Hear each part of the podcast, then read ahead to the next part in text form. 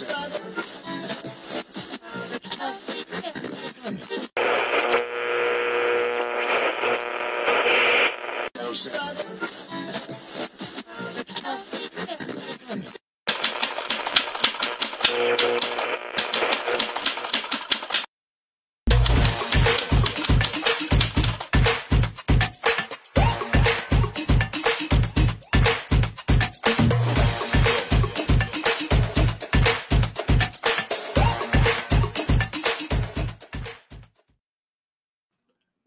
dia a todos vocês. Começando mais um Giro das Onze ao vivo aqui pela TV 247, recebendo o Leonardo Atushi em primeiríssima mão para a gente conversar sobre a falta de notícias que impera no Brasil, né, Leonardo? e aí, Conte, tudo bem? Bom, a grande tá notícia é a falta de notícia. Como é que tá Caçapava? Tudo em paz em Caçapava? Ah, Caçapava tá um agito que você não tem noção, viu? Tá muito mais emocionante que o Brasil.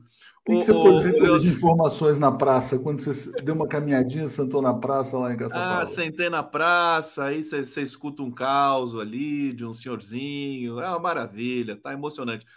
Olha, antes de começar a nossa resenha aqui, a grande notícia né, da semana é a falta de notícias. É, agradecer a presença de vocês todos aqui, dizer que é uma satisfação mais uma vez começar um Giro das Onze, é, que além da TV 247 também está sendo transmitido pela TVT de São Paulo, pela Rádio Brasil Atual e pela TV Quirimurê na Bahia. É, o, Leonardo, bom, tem, tem informações, né? Eu acho que o Lula, no âmbito global, ele, ele, ele fez um golaço, uma coisa é, incrível, que foi levar a pauta da Venezuela para a Europa. É inegável que foi ele que, que, que, costurou isso, né? A imprensa brasileira diz que foi o Macron, mas eu acho que é inveja do Lula. Aliás, tu, o Lula falou duas coisas. Ele falou é, o discurso que ele fez em Cabo Verde, dizer, agradecendo pelos pelos trabalhos é, que, os, que, a, que a África, né, a, a, dívida que tem com o povo africano, é, que pegou um pouco mal aqui na, nas elites brasileiras, mas todo mundo sabe que apito Lula toca, né, Leonardo? Se escapa alguma coisa do ponto de vista do discurso, assim, é, enfim, faz parte, né? Eu vi esse, esse, debate, mas o que, que pegou mal em Cabo Verde que eu não entendi? Quer dizer, o que, que o Lula falou que foi criticado? Não, a, a imprensa brasileira achou que foi uma gafe do Lula ele, ele disse o seguinte: ele falou, ele, ele agradeceu os povos africanos é, por 350 anos de que, que, que, eles construíram muitas coisas nas Américas. Basicamente é isso, né? Tô trazendo de memória aqui. É, é, nos 350 eu... anos de escravidão. É um pouco chato, realmente, mas, mas assim, a gente sabe o, o, conjunto da obra do Lula, esse é o ponto, né? Não, mas eu sei, mas eu, eu vi essa declaração, eu achei estranho na hora que eu vi também, mas na verdade o que o Lula é, disse com isso é que os povos das Américas devem muito aos povos africanos. É, uma, é, um, é, um, é, um, é um obrigado, na verdade, nos sentimos obrigados a retribuir, é uma coisa desse tipo. Eu acho que eu, eu vi dessa maneira. Eu não acho que seja o caso de se escandalizar, não. Não é tipo assim, ó, valeu por ter feito trabalho escravo e nos enriquecido. Acho que foi outra coisa. Porque ele já pediu perdão aos povos africanos no passado. Então, acho que esse é o sentido da colocação do presidente. Mas sempre tem alguém para encher o saco, né? para dizer, ah, não, veja bem, podia ter sido assim, assado. Essa é a imprensa brasileira. É a imprensa brasileira. E teve outra fala, não, a fala dele é, com relação à Venezuela, estão reclamando até hoje, né? Da, da, da, quando ele recebeu o Maduro e tudo mais, eles revivem isso e criticaram muito também o fato de ele ter é, dado uma alfinetada no Boric, no Gabriel uhum. Boric.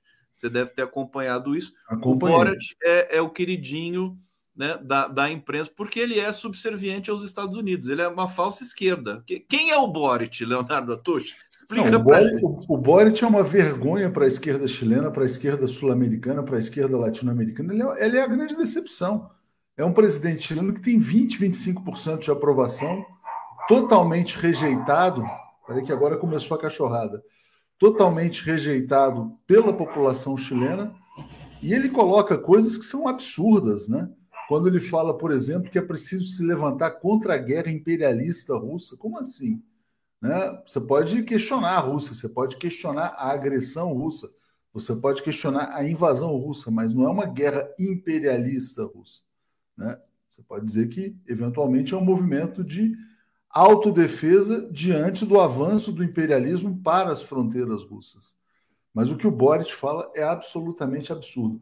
E aí ele faz algumas coisas, né, Conde? Ele fala que, por exemplo, não, veja bem, eu tenho princípios, é uma questão de princípios, a democracia, os direitos humanos. Esse é o manual. Esse é o manual do Departamento de Estado estadunidense para a América Latina.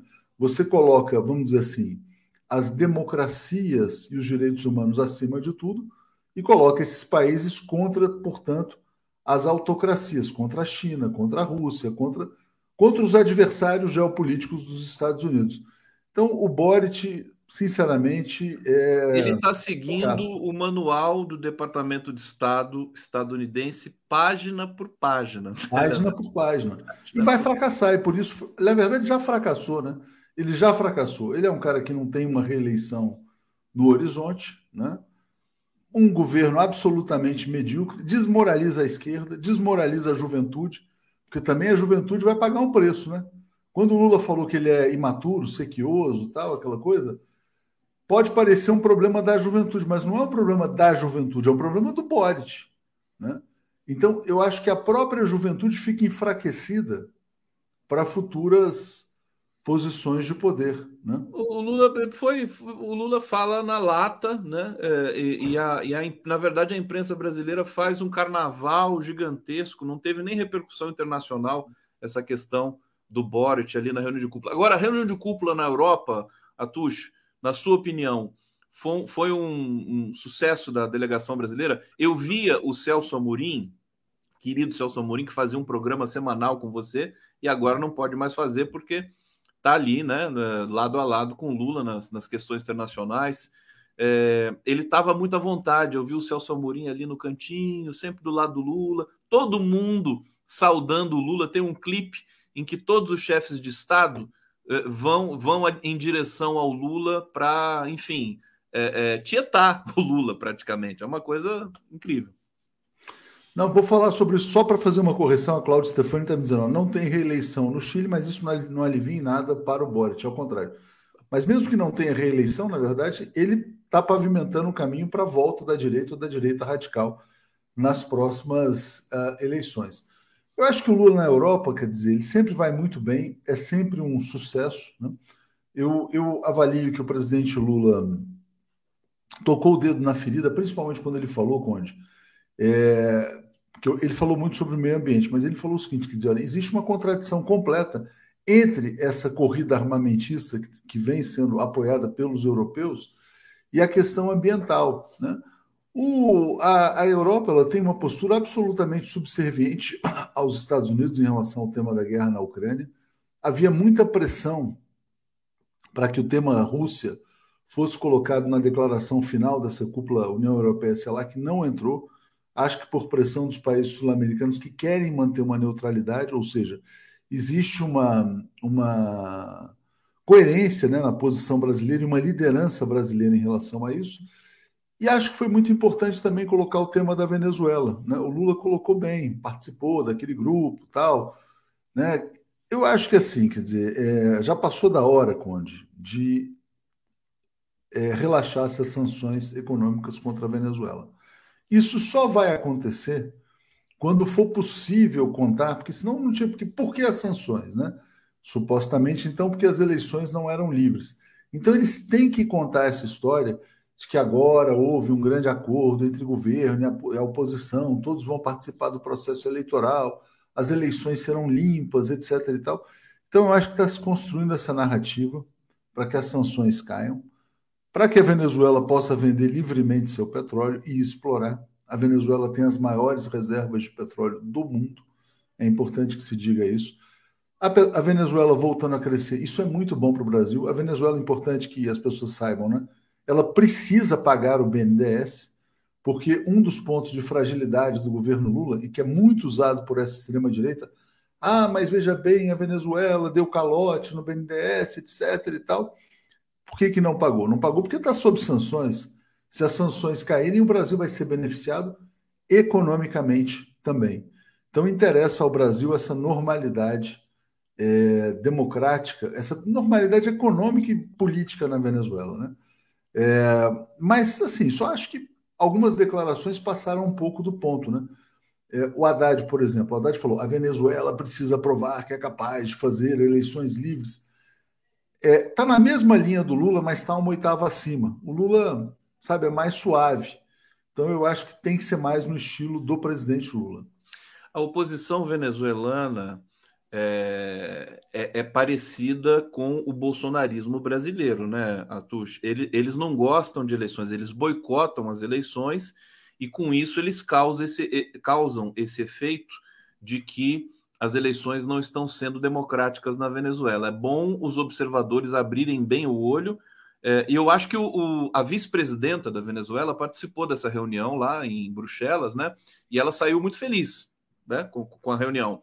Eu acho que a, a, tendência agora realmente é normalizar e fortalecer o bloco todo da América do Sul, uh, a CELAC, todos os fóruns que, que existem aqui na América do Sul. Com relação a isso, você, a gente tem alguma instabilidade aqui ainda, né? É, o Peru é uma questão aberta, acho que o Equador também, eu não tenho acompanhado, mas é, é uma questão que está tá em aberto. Uh, a Colômbia, o Gustavo Petro, a duras penas, ele vai mantendo uma certa estabilidade lá, mas ele sofre também perseguição ali na Colômbia, né? O Peru é o caso mais grave, né? Porque ali a Lava Jato foi extremamente violenta, né? Vários presidentes presos, né? Um que se suicidou, Alan Garcia. Você teve também uh, uma uma fragmentação política completa, então é um caso que tem que se resolver e o Brasil precisava ter um papel de liderança ali. O Equador, eu acho que está começando a se ajeitar, né? A gente está tá no processo eleitoral e há um favoritismo da Revolução Cidadã, que é o partido do Rafael Correa, muito embora o Rafael Correa não possa participar, que é um outro problema a ser resolvido. E na Colômbia, o Petro está ali tendo também uh, uma certa habilidade né, ao, ao conduzir a, questão. Mas, Conde, eu acho assim, quer dizer, que a, a integração sul-americana é essencial. O Brasil realmente é o país líder, né? É o país que puxa todo, todo o continente. Vejo sinais de perigo na Argentina, porque, de fato, o governo do Alberto Fernandes não deu certo. Né? É, aí você vai dizer, ah, mas vinha, já, já não vinha dando certo antes. Mas o fato é o seguinte: dizer, eles não conseguiram resolver o problema inflacionário. Então, a Argentina hoje é um fator de risco tremendo, né? porque pode ter uma eleição vencida ali por uma direita radical. E o Brasil é um país que tem que ancorar, né? tem que ser a âncora de todo esse continente. Então, eu acho que o Lula tem, a, tem esse papel central. E se for possível estabilizar a Venezuela, eu acho que aí vai ser bom coletivamente. Mas você lembrou muito bem, a Argentina, a situação não é não é trivial, né? Não Vou é pegar trivial. só um comentário aqui, o Fernando Bai está dizendo assim, ele é croata, nada o fará mudar de ideia, tá falando do Boris, né? Ah. É, eu sabia que os croatas Eu não, não sei como é que são os croatas. É, o Sebastião Pinheiro, Chile, Paraguai Uruguai nunca vão ser a favor de uma América do Sul unida e forte. Esses países foram e são ditados, colonizados pelos Estados Unidos e Europa. É, bom, o, o, Uruguai e o Paraguai eles estão realmente ali no, no, na questão do Mercosul é, atravancando algumas coisas. Mas nosso tema aqui não vai ser é, América do Sul exclusivamente. Leonardo Atush, o episódio do, do Alexandre de Moraes ainda repercute, porque inclusive não foram é, publicizadas, né? mas a Polícia Federal já teve acesso às imagens do aeroporto de Roma é, e, e, até o, o, Flávio Dino deu uma entrevista agora de manhã dizendo assim: olha, é muito difícil imaginar um ministro do STF criando uma, uma história né, para atacar uma família, né, né, porque é a tese da, da, da, daquele pessoal que atacou Alexandre de Moraes.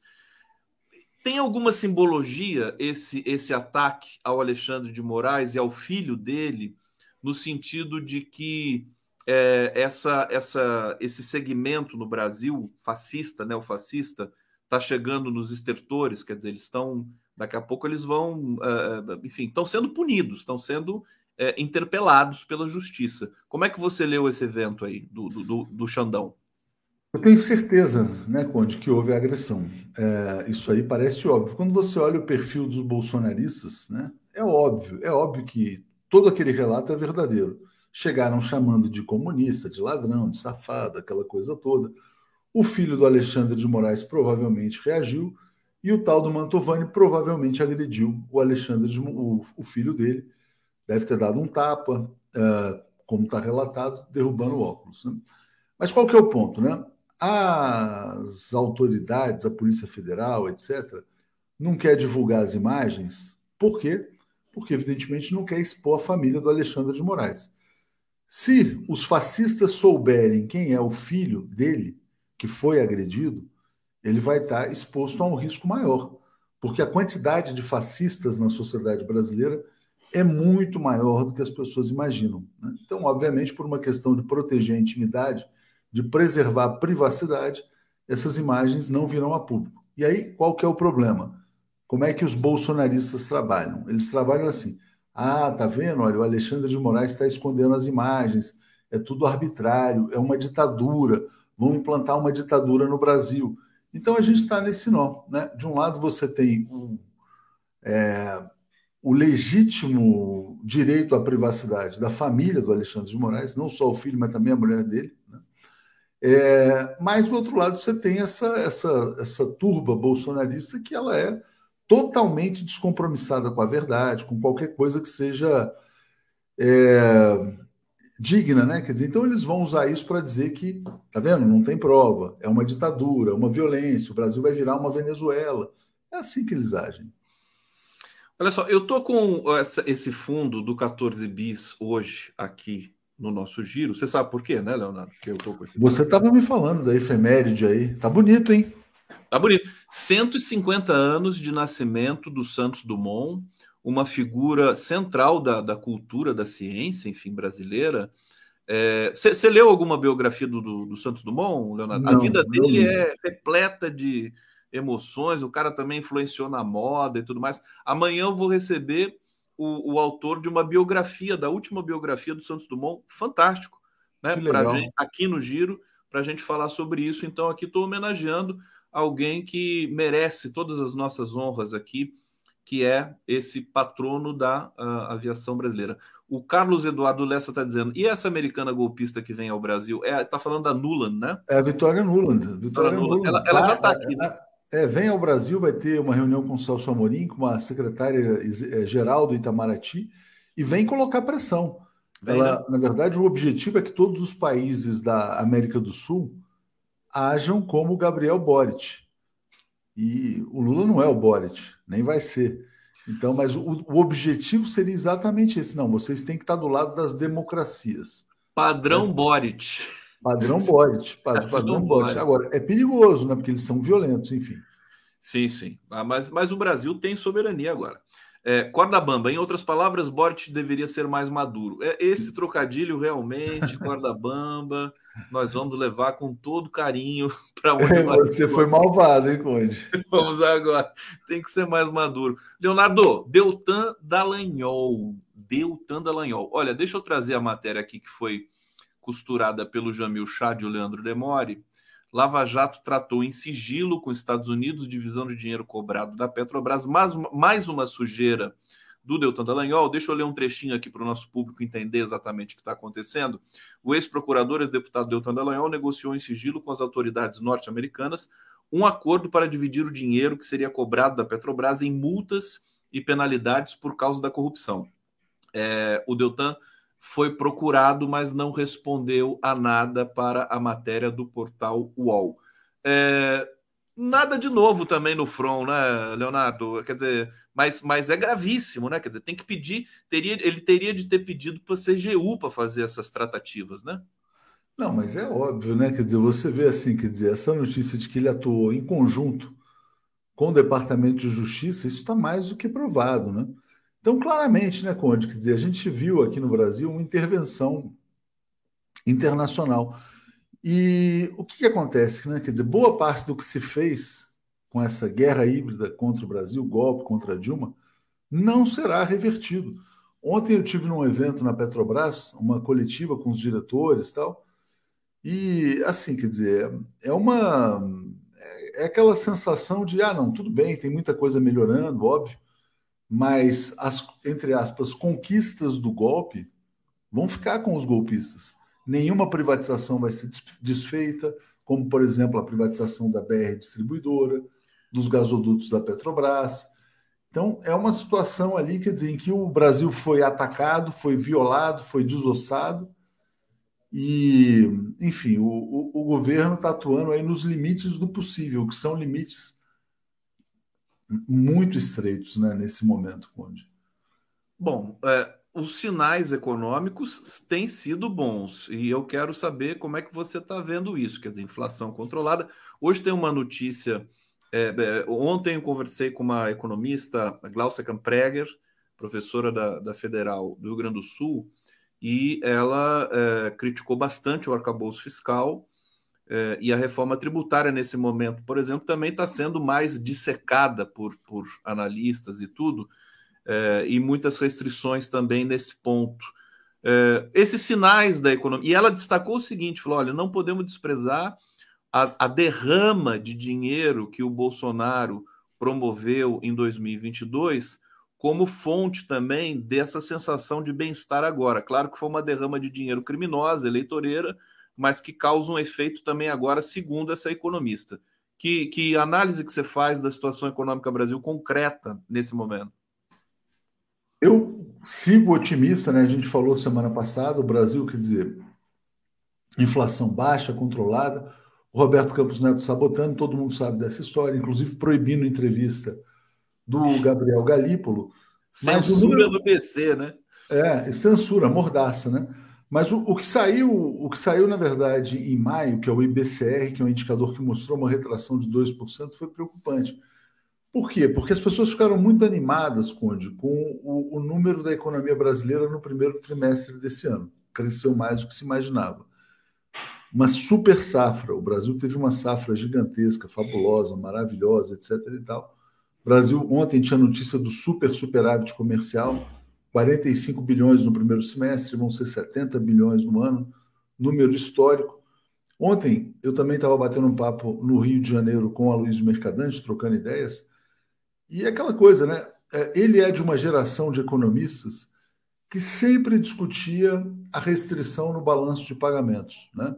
Então, quando o país tinha problemas no balanço, assim, a inflação, era a frase do Simmons, né? Quer dizer, que a inflação aleija, mas o, o, a crise no balanço de pagamentos mata. Que era quando os países iam para o FMI e tal. E o Brasil virou um país de superávit estrutural. É, ele até comentava, e o pré-sal ajudou a mudar a história do Brasil, porque não é só o agro, são as, as exportações do agro e do setor de petróleo também. Então o Brasil está acumulando muita força na área internacional. Isso é muito bom. Né? Mas quando a gente olha para o dado de maio, a gente percebe o seguinte: que o, o que está sendo chamado de bônus da safra já ficou para trás. Então, assim, quer dizer, maio está mostrando que o mercado de consumo brasileiro ainda está muito travado, ainda está muito lento.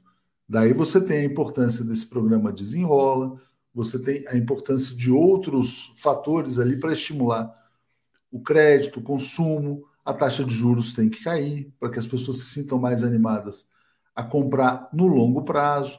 Então, tudo isso ainda está pela metade. É, notícia positiva: o Ministério da Fazenda aumentou a projeção de crescimento para 2,5. Tá, tudo bem, 2,5, legal. Mas o Brasil tem que estar tá almejando 4, 4,5, né? uma taxa mais consistente. E isso depende de mexer no Banco Central e também acelerar o PAC e outras questões. Diga, Conde. Agora, inegável que o governo está fazendo tudo e mais um pouco, inclusive do que eles próprios prometeram na campanha, né? Essa, essa disposição do governo criar, cria linha aqui, re, traz o, volta todos os programas sociais, é aquela coisa, acho que eu falei com você na semana passada do dado das 23 milhões de famílias que saíram da pobreza e que não foi divulgado. Enfim, os resultados eles estão aparecendo é, talvez falte um pouco só de é, publicização. Eu conversando aqui com o Zé Arbex ontem, ele falou tinha que é, é esse dado das 23 milhões de famílias tinha que ser feito um, um clipe, né? uma propaganda ter passado na, na TV, no, no, intervalo do Jornal Nacional. Quer dizer, tem que fazer esse embate no campo também da, do marketing, né? O, o Leonardo Atush faz parte da é a responsabilidade do governo para não deixar a extrema direita tomar as, as rédeas, de novo, do debate público de baixo nível que eles fazem. não é? Não, é, é, preocupante, Conde, porque quando você olha o seguinte, eu não sei se você viu a pesquisa do Poder 360 na cidade de São Paulo para as eleições, que mostrou o seguinte: Eduardo Bolsonaro, segundo lugar, 18%. Ele é deputado federal por São Paulo, ele nem pisa no estado de São Paulo. E aparece em segundo lugar para prefeito com 18%, que não é desprezível. Então, assim, existe uma base de extrema-direita muito forte na sociedade. Né? É, esse episódio do Alexandre de Moraes, para a gente voltar, ele reforça a importância da desfascistização da sociedade. É, agora, o que eu sinto que é muito diferente é, desse governo Lula 3 em relação aos governos 1 e 2, né, os primeiros governos tiveram um caráter de pô, o povo chega ao poder pela primeira vez, tal, e os números econômicos começaram a ser muito bons a partir do terceiro, quarto ano do governo Lula.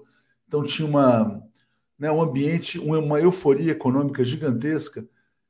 Nesse governo 3, eu sinto que as pessoas não estão tendo esse entusiasmo, sabe? Ah, não mudou nada, está tudo mais ou menos do mesmo jeito.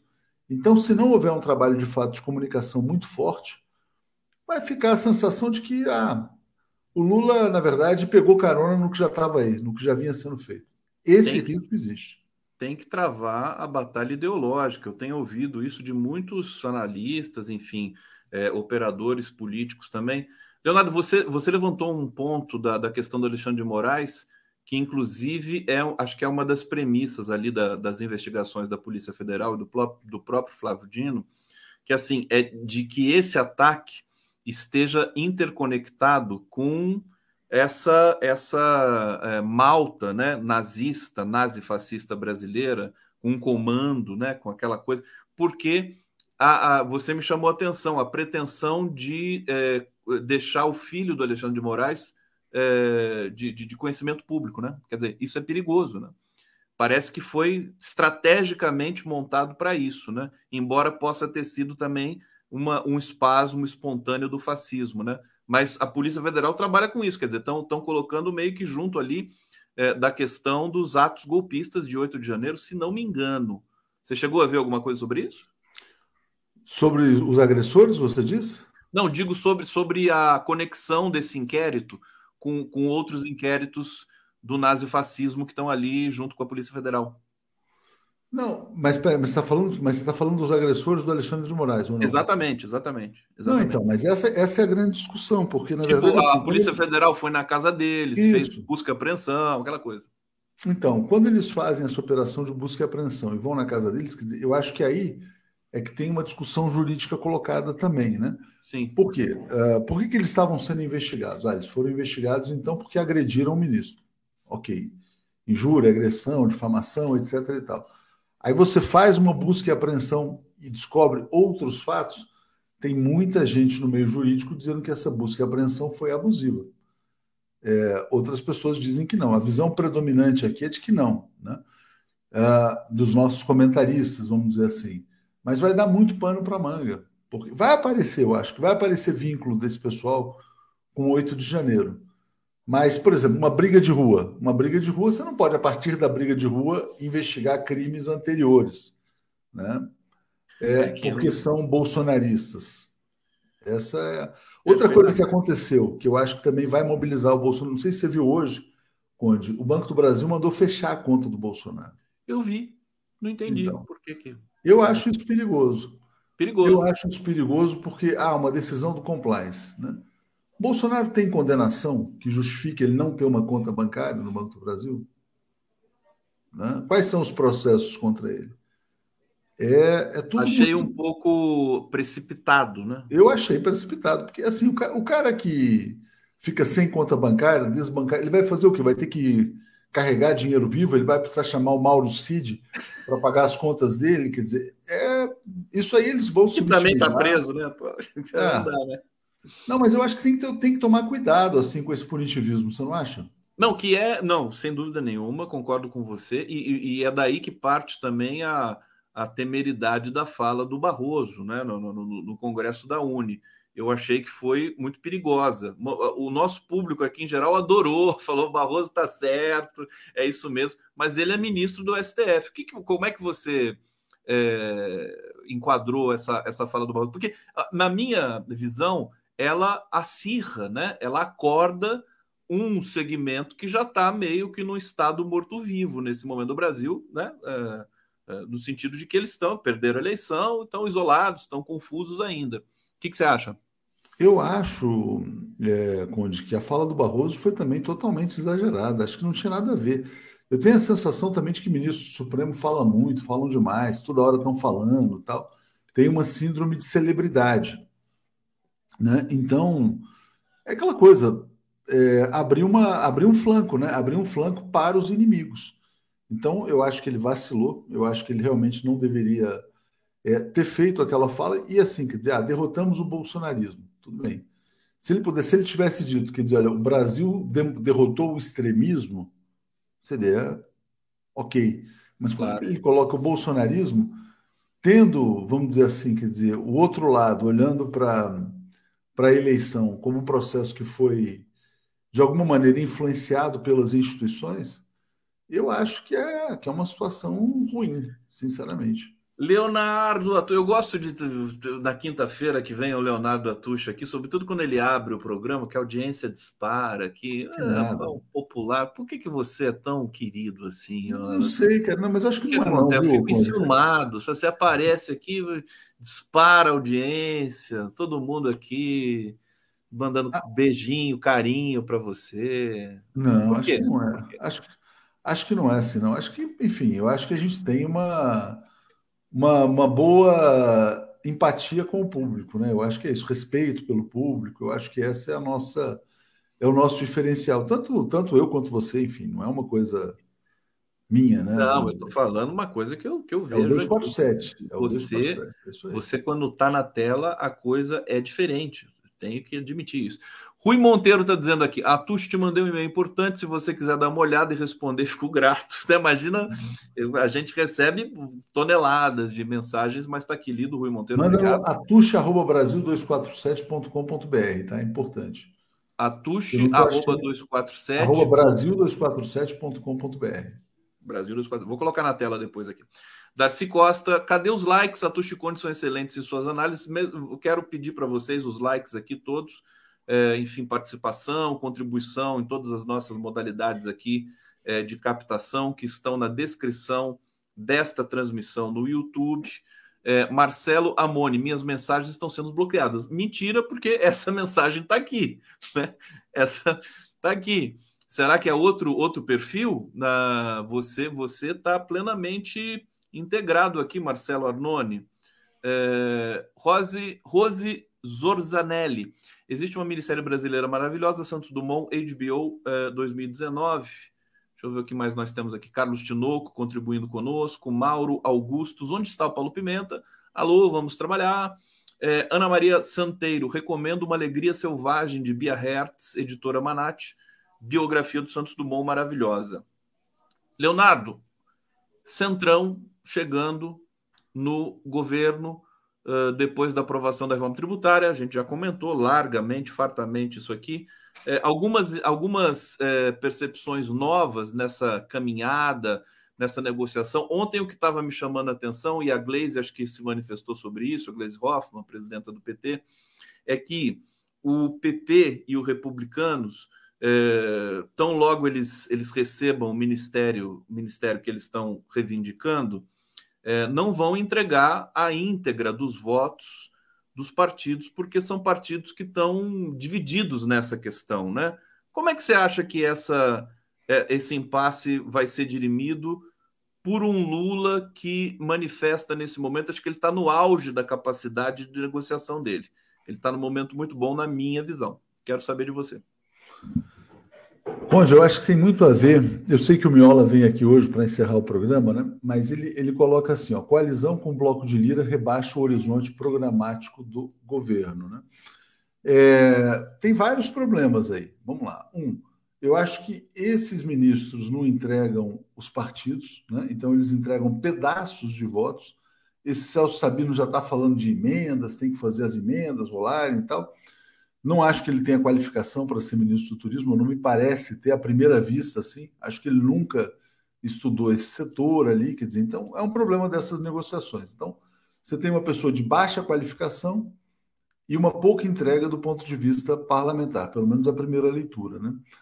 É, aí, quando você vai se aproximando demais desses partidos, dizer, você, como diz o Miola, rebaixa o horizonte programático. Aí você tem que, ah, então deixa, olha, tudo bem, deixa aí o, o marco legal do saneamento, não toca na questão da Eletrobras, não toca nisso, não toca naquilo, e acaba virando um governo também, não de direita, mas um governo de centrão, né? O centrão é aquela coisa, aquela força dominada também pelo, pelo capital. E você passa a ter ganhos muito marginais, assim, muito pelas beiradas para a população. É um risco. Aí entra na questão do PSOL, por exemplo, que foi outra notícia da semana. O PSOL chegou e colocou assim: ah, veja bem, olha, o governo Lula não deveria aceitar a governabilidade a qualquer preço. Aí o pessoal cai matando em cima do PSOL. Ah, mas veja bem como é que pode o PSOL Paraná não dar os votos para o governo Lula, fazendo essa crítica pela esquerda. É, esse é o ponto, né? Quer dizer, é uma coisa, porque eu converso muito aqui, quer dizer, sempre com o Breno Altman, o Alisson Mascaro, Rui Costa Pimenta. Todos eles cobram, na verdade, um esforço maior de mobilização popular para tentar puxar esse governo mais é, na direção do interesse popular, né? mais à esquerda. Mas quando você vai nessa linha da acomodação, da conciliação, etc. e tal, a consequência natural é um rebaixamento do horizonte programático. E aí você passa a ter um governo nos marcos do neoliberalismo. E você corre o risco no final de ter, Conde, é, e não quero que, que isso pareça pessimismo, não, pelo contrário, que eu acho que já melhorou muito, né? mas isso pode, corre o risco no final de ser um governo quase que de continuidade. Quase que de continuidade no final das contas. Lógico, sem aprofundar coisas que seriam feitas. Outro dia apareceu é, o Saxida dizendo: ah, iríamos privatizar a Petrobras. É óbvio que a Petrobras não vai ser privatizada no governo Lula. Então tá ali, tem um freio. Mas a direita pode estar olhando para o governo Lula e falando o seguinte: não, isso aqui é só uma pausa. A gente volta daqui a alguns anos e retoma o projeto de desmonte. Ou seja, não está sendo feita uma reversão do estrago do golpe, nesse sentido. O golpe, até ele fica bom. Então, tipo assim, o golpe avançou 10 casas. Para aqui, espera dois, três, quatro anos, e depois tenta avançar de novo. É, ele nunca vai dormir. O golpe não dorme em nenhum. Aliás, é, o mundo as, tá as conquistas econômicas do golpe, na visão dos golpistas, não estão sendo atacadas, né? Algumas delas. O que a do independência golpe? do Banco Central, né? Você pega assim, Eletrobras, né? Eletrobras é um outro ponto. Petrobras. É, lógico, a Petrobras mudou os preços, tem, tem avanço. A Petrobras vai ter uma nova política de dividendos mas assim, sabe, tá tudo muito gradual demais, sabe? Tá tudo muito assim, sabe aquela é coisa. É a característica do Lula, né? O, o, é, o virando o transatlântico lentamente, assim, sabe? É a característica, mas nos outros governos eu acho que teve mais mais decisão de mudar. E, e teve mais espaço também, eu acho. Para a gente fechar aqui, eu vou, eu vou evocar mais uma vez o Zerbex, que ele disse assim: ele está achando, ele, ele detesta a palavra republicanismo eu também acho que é uma palavra estranha, assim, né? É quase que sinônimo de covardia. Ele acha a esquerda republicana demais e invoca demais essa ideia do republicanismo e tudo mais, e acaba perdendo aquela, aquele ímpeto, né? De ir para o embate, mesmo sendo situação. Sobre isso, você está, enfim, é, é, olhando que o governo corre riscos nesse sentido, quer dizer, de ficar muito na retaguarda? Não, olha só, é, é, a gente está falando exatamente disso, né? Quer dizer, de um governo, vamos dizer assim, de ambições assim um pouco rebaixadas. Você coloca todos os programas de volta para o desmonte neoliberal, mas avança relativamente pouco. Já é um alívio, Conde, já é um alívio grande. Né? Já, o, o simples fato né, de você poder dizer novamente que você é brasileiro e que você não é fascista e tal, etc. e tal, já é um, um grande avanço. Mas o que eu quero colocar é o seguinte: quer dizer, para o Brasil não se conformar com essa visão neoliberal, ah, não, veja bem, olha, o nosso crescimento do PIB potencial é de 1,5%, 2% ao ano. O Brasil tinha que ter uma ambição de se, realmente se desenvolver, de realmente se reindustrializar. Né? Eu acho que esse tem que ser, de fato, o projeto do governo Lula, enfrentando, né? enfrentando, vamos dizer assim, o neoliberalismo. Né? Eu acho que é aí. É, mas, como diz aqui a Cordélia Mendes, né? é um governo de frente amplíssima. A frente ampla demais trava também um pouco o horizonte dos avanços e também, obviamente, a fragilidade do governo no Congresso. Né? E vai ficar mais ampla ainda, pelo que a gente está vendo. É uma ampla que está se tornando mais ampla ainda, né? Pois é. Leonardo Atush, obrigado pela presença aqui, sempre luminosa. E sucesso Valeu, aí na... Conde, espero que não pareça pessimismo, tá? É só, é só claro. uma constatação de que. Não, e tem uma coisa, eu acho que a, a, a, o, o, tecido da mídia, né? Você não gosta de independente, eu também não gosto, na, na falta de um nome melhor, da, da imprensa profissional, de fato, digital, que é a nossa, está sendo de suma importância para o governo, porque a, a mídia convencional ela não acrescenta nada né? Ela não, não, não vai nas questões certas, não, não faz as críticas onde precisa ser feito, e a gente está tendo essa função importante aqui, o que, o que me deixa feliz nesse sentido, né? De promover esse debate de alta qualidade para é, obter, inclusive, respostas do governo, e, e, e, e, me parece responsivo com relação ao conteúdo que a gente produz. Obrigado, Leonardo Atush. Valeu, Condão. Obrigado, até a próxima. Nos vemos aí semana que vem. Valeu, Valeu. queridão. Um abraço.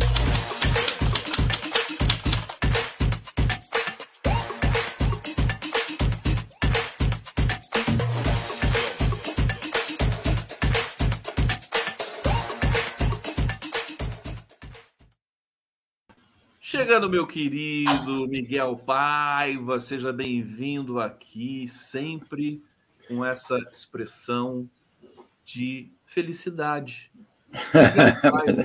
Qual é a receita? Eu engano bem, eu engano bem. Você engana, eu sei. Olha, eu, quero começar falando do, Santos Dumont. Você tem alguma história com o Santos Dumont? 150 anos de nascimento desse é. que é, é uma das figuras mais importantes da, da história da humanidade. O cara que... Eu, é, foi um vacilo meu, porque se eu soubesse, tivesse sabido ontem, eu teria feito alguma coisa para hoje. Aí amanhã já passou a data, né? Já passou eu... amanhã. Né? É, é. Mas... Ah, o Santos Dumont, eu tenho muitas histórias com o Santos Dumont, porque eu sou filho de, de piloto, eu sou filho de um, de um comandante da FAB que já, já faleceu.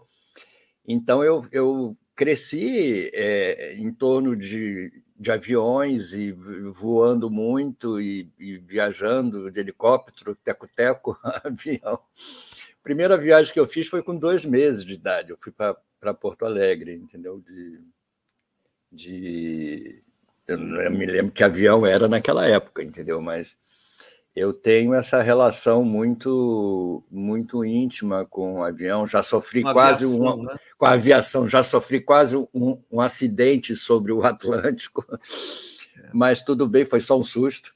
É uma coisa previsível e mas é, minha relação é, é, essa e parece que ele foi um personagem muito atormentado, né? Pelo, pela pela própria personalidade. É, pela própria sexualidade, pela própria é, invenção que ele fez, pelo, pelo temperamento dele, né? Eu acho que ele era um cara super, super sensível. Com isso, acabou sofrendo muito, como todas as pessoas sensíveis. Né? É uma das personagens mais intrigantes e admiráveis ao mesmo tempo. Ele, ele, é. merece, ele não teve uma, um, um, um digamos, um filme à altura. Eu estou me lembrando aqui do filme do Martin Scorsese, o Aviador, que é sobre, é, que é com Leonardo DiCaprio, uh, uh, sobre aquele. É, sobre aquele, aquele milionário, né? Que aquele era, milionário, Howard é, Hughes, né? Que, era foi, aviador, que, é o cara que inventou o sutiã também, tem toda essa história. É um cara é. interessante também. Mas o Santos Dumont merecia uma, uma, um filme, né? É, é, fizeram uma série, fizeram uma série, mas não é boa, entendeu? Eu comecei a é? ver, mas, mas eu me desinteressei um pouco. Eu não sei não, não, não me pegou, entendeu? Pela, pela história. Eu acho que o Santos Dumont é um personagem rico. Vou sugerir para o Francis Ford Coppola, que está circulando é. pelo Brasil aqui para fazer esse. Tem, outro, tem outra ligação com o Santos Dumont, na minha casa em Petrópolis. Ele, ele, morou em Petrópolis, tem até a casa dele lá que eu já visitei, não sei se você já, já visitou. E ele criou uma escada para espaços. Ele criou o relógio de pulso, né? ele foi um inventor. E criou uma escada que você pode fazer é, o, subir em espaços menores. Você pode tanto subir quanto descer, né? Pode, não, pode. pode. E eu fiz essa escada na minha, na minha casa de, de Araras, lá de Petrópolis. Eu tenho um mezanino no, no meu escritório e, George, eu, eu fiz vários programas para o 247 na época da pandemia. E, eu me lembro. E, e tem uma escada Santos Dumont, que é uma escada que o degrau é, acompanha a sua passada, entendeu? Então ela não ocupa tanto espaço, ela é reduzida porque ela tem uma entrada em cada degrau que é o pé que não está pisando, entendeu? Eu não sei se deu uma explicação boa, mas é uma escada bem inteligente. Mais ou menos. Eu estou é, aqui, é... tropecei na interpretação, mas deu para sacar que é Mas uma é uma coisa... escada bastante inteligente, entendeu? Lá em casa funciona. Ô Miguel, eu não resisto de trazer para você, para você e para o nosso público aqui, é, as, as charges feitas na referência da primeira ex-primeira-dama Michele Bolsonaro, a história uhum. do olho. Eu achei tão genial e, e, rendeu uma série de charges. Deixa eu mostrar aqui o do, do Leandro e da Priscila primeiro para vocês. Olha Muito que bonitinho. Boa. Me dá é, seu é. olho. Aqui o olho de vidro. O olho de vidro era o outro. Arrancou o olho. Real. Eu estou esperando. Você tem, a, você tem aquela das próteses? Não, peraí, peraí. Tem, tem essa, tem essa hum. aqui, né? Essa uhum. aqui eu uhum. não me lembro o, o autor pelo é, traço, você não Também não dá, não, não. É, é, Deixa eu ver se tem embaixo. Tirar a legenda? Não, não tem. É, mas vamos. E essa aqui que é do Aroeira, que é maravilhosa. A do Aroeira, é, é. É, essa é ótima. Essa é ótima. Mas tem uma outra que eu achei muito engraçada, que é a da prótese, que são é, duas mulheres, assim, uma em frente à outra, e uma pegando a prótese de olho e a outra metendo a mão no peito da, da, da mulher, diz, adorei sua prótese, adoro tocar na sua prótese. Pegar que maravilha! É de quem que é essa? Eu, eu, não me lembro de que sendo. Pegando no. Ah, deixa eu ver essa prótese. Arranca, né? Corta com é, Exatamente. Olha é, só. É, é, parece aquela coisa do, do o Indiana Jones, né? E, e, o Templo da Perdição, que o cara arranca o coração né? do, é. e, e, ergue assim, né? Kalima. É, é exatamente. Pró prótese por prótese é tudo prótese. Então, se ela pode pegar a prótese do olho da um, a outra pode pegar no, na prótese do seio. Né? É, é o similar de uma pessoa chegar para você e falar assim: escuta, dá sua dentadura aqui para mim, que eu vou fazer uma coisa aqui. Põe a dentadura no bolso. é, exatamente. É assim inacreditável né, a, a capacidade desse grupo surpreender pelo, eu, pelo é... abuso moral, intelectual. Né? Não, e o pior é o seguinte: eu soube ontem pela Sara Góes que é que essa deputada que tem a prótese é, usa e abusa da prótese. Ah, é? ela, tira, ela tira a prótese no plenário, ela faz discurso sem prótese. Me disse a Sara Góes, eu não sei, é, é, é, enfim, acredito na informação dela. E então, e ela parece que não ficou muito incomodada com não essa ficou. história. Não, pois é, exatamente. É. É muito, é muito estranho, mas é, é bem. É, é, é eu repito mais uma vez: é, me choca, mas não me surpreende. De lá, daquela turma lá, tudo é capaz de, de, de vir, entendeu? O Miguel, o Leonardo Atucho disse uma coisa aqui, eu estava até processando essa informação, porque realmente o Poder 360 soltou a pesquisa para prefeito de São Paulo o Boulos lidera, né, com uma vantagem interessante, 26 pontos, acho que o Boulos está. Mas em segundo lugar vem o Eduardo Bolsonaro com 18%. E, e assim, é, ontem também conversei com um jornalista experiente nessa área, inclusive de comunicação, que é o Thomas Trauman. Dizer, o Bolsonaro, o bolsonarismo, ele vai prosseguir é, forte na sociedade brasileira Ainda bem que temos o Lula e temos que torcer para o Lula durar mais tempo, porque daqui a pouco né, o Lula não vai viver 200 anos. Né? Não, e a gente não pode esquecer que a realidade hoje é outra. Quer dizer, quando, quando o, o clã Bolsonaro subiu ao poder, se bem que o Eduardo Bolsonaro foi eleito antes, né, e o Flávio também, enfim. Quando eles, quando eles subiram ao poder e, e obtiveram essa força, é, houve toda uma preparação golpista para isso. Prenderam o Lula, tiraram a Dilma, colocaram. Enfim, o, o, o STF votou a favor, a imprensa estava toda a favor, as condições eram outras. É, eu, eu tendo a acreditar nisso e a dar importância a essa, a essa é, é, diferença.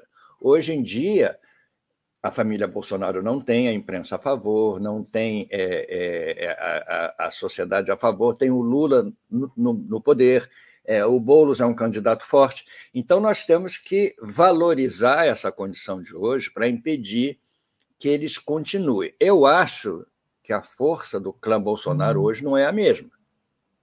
É, é, é, eu acho que e quanto mais o Bolsonaro for processado, se bem que tem esse fenômeno do, do Trump, né? Quanto mais o Trump é processado, mais aumenta a aceitação dele, entendeu?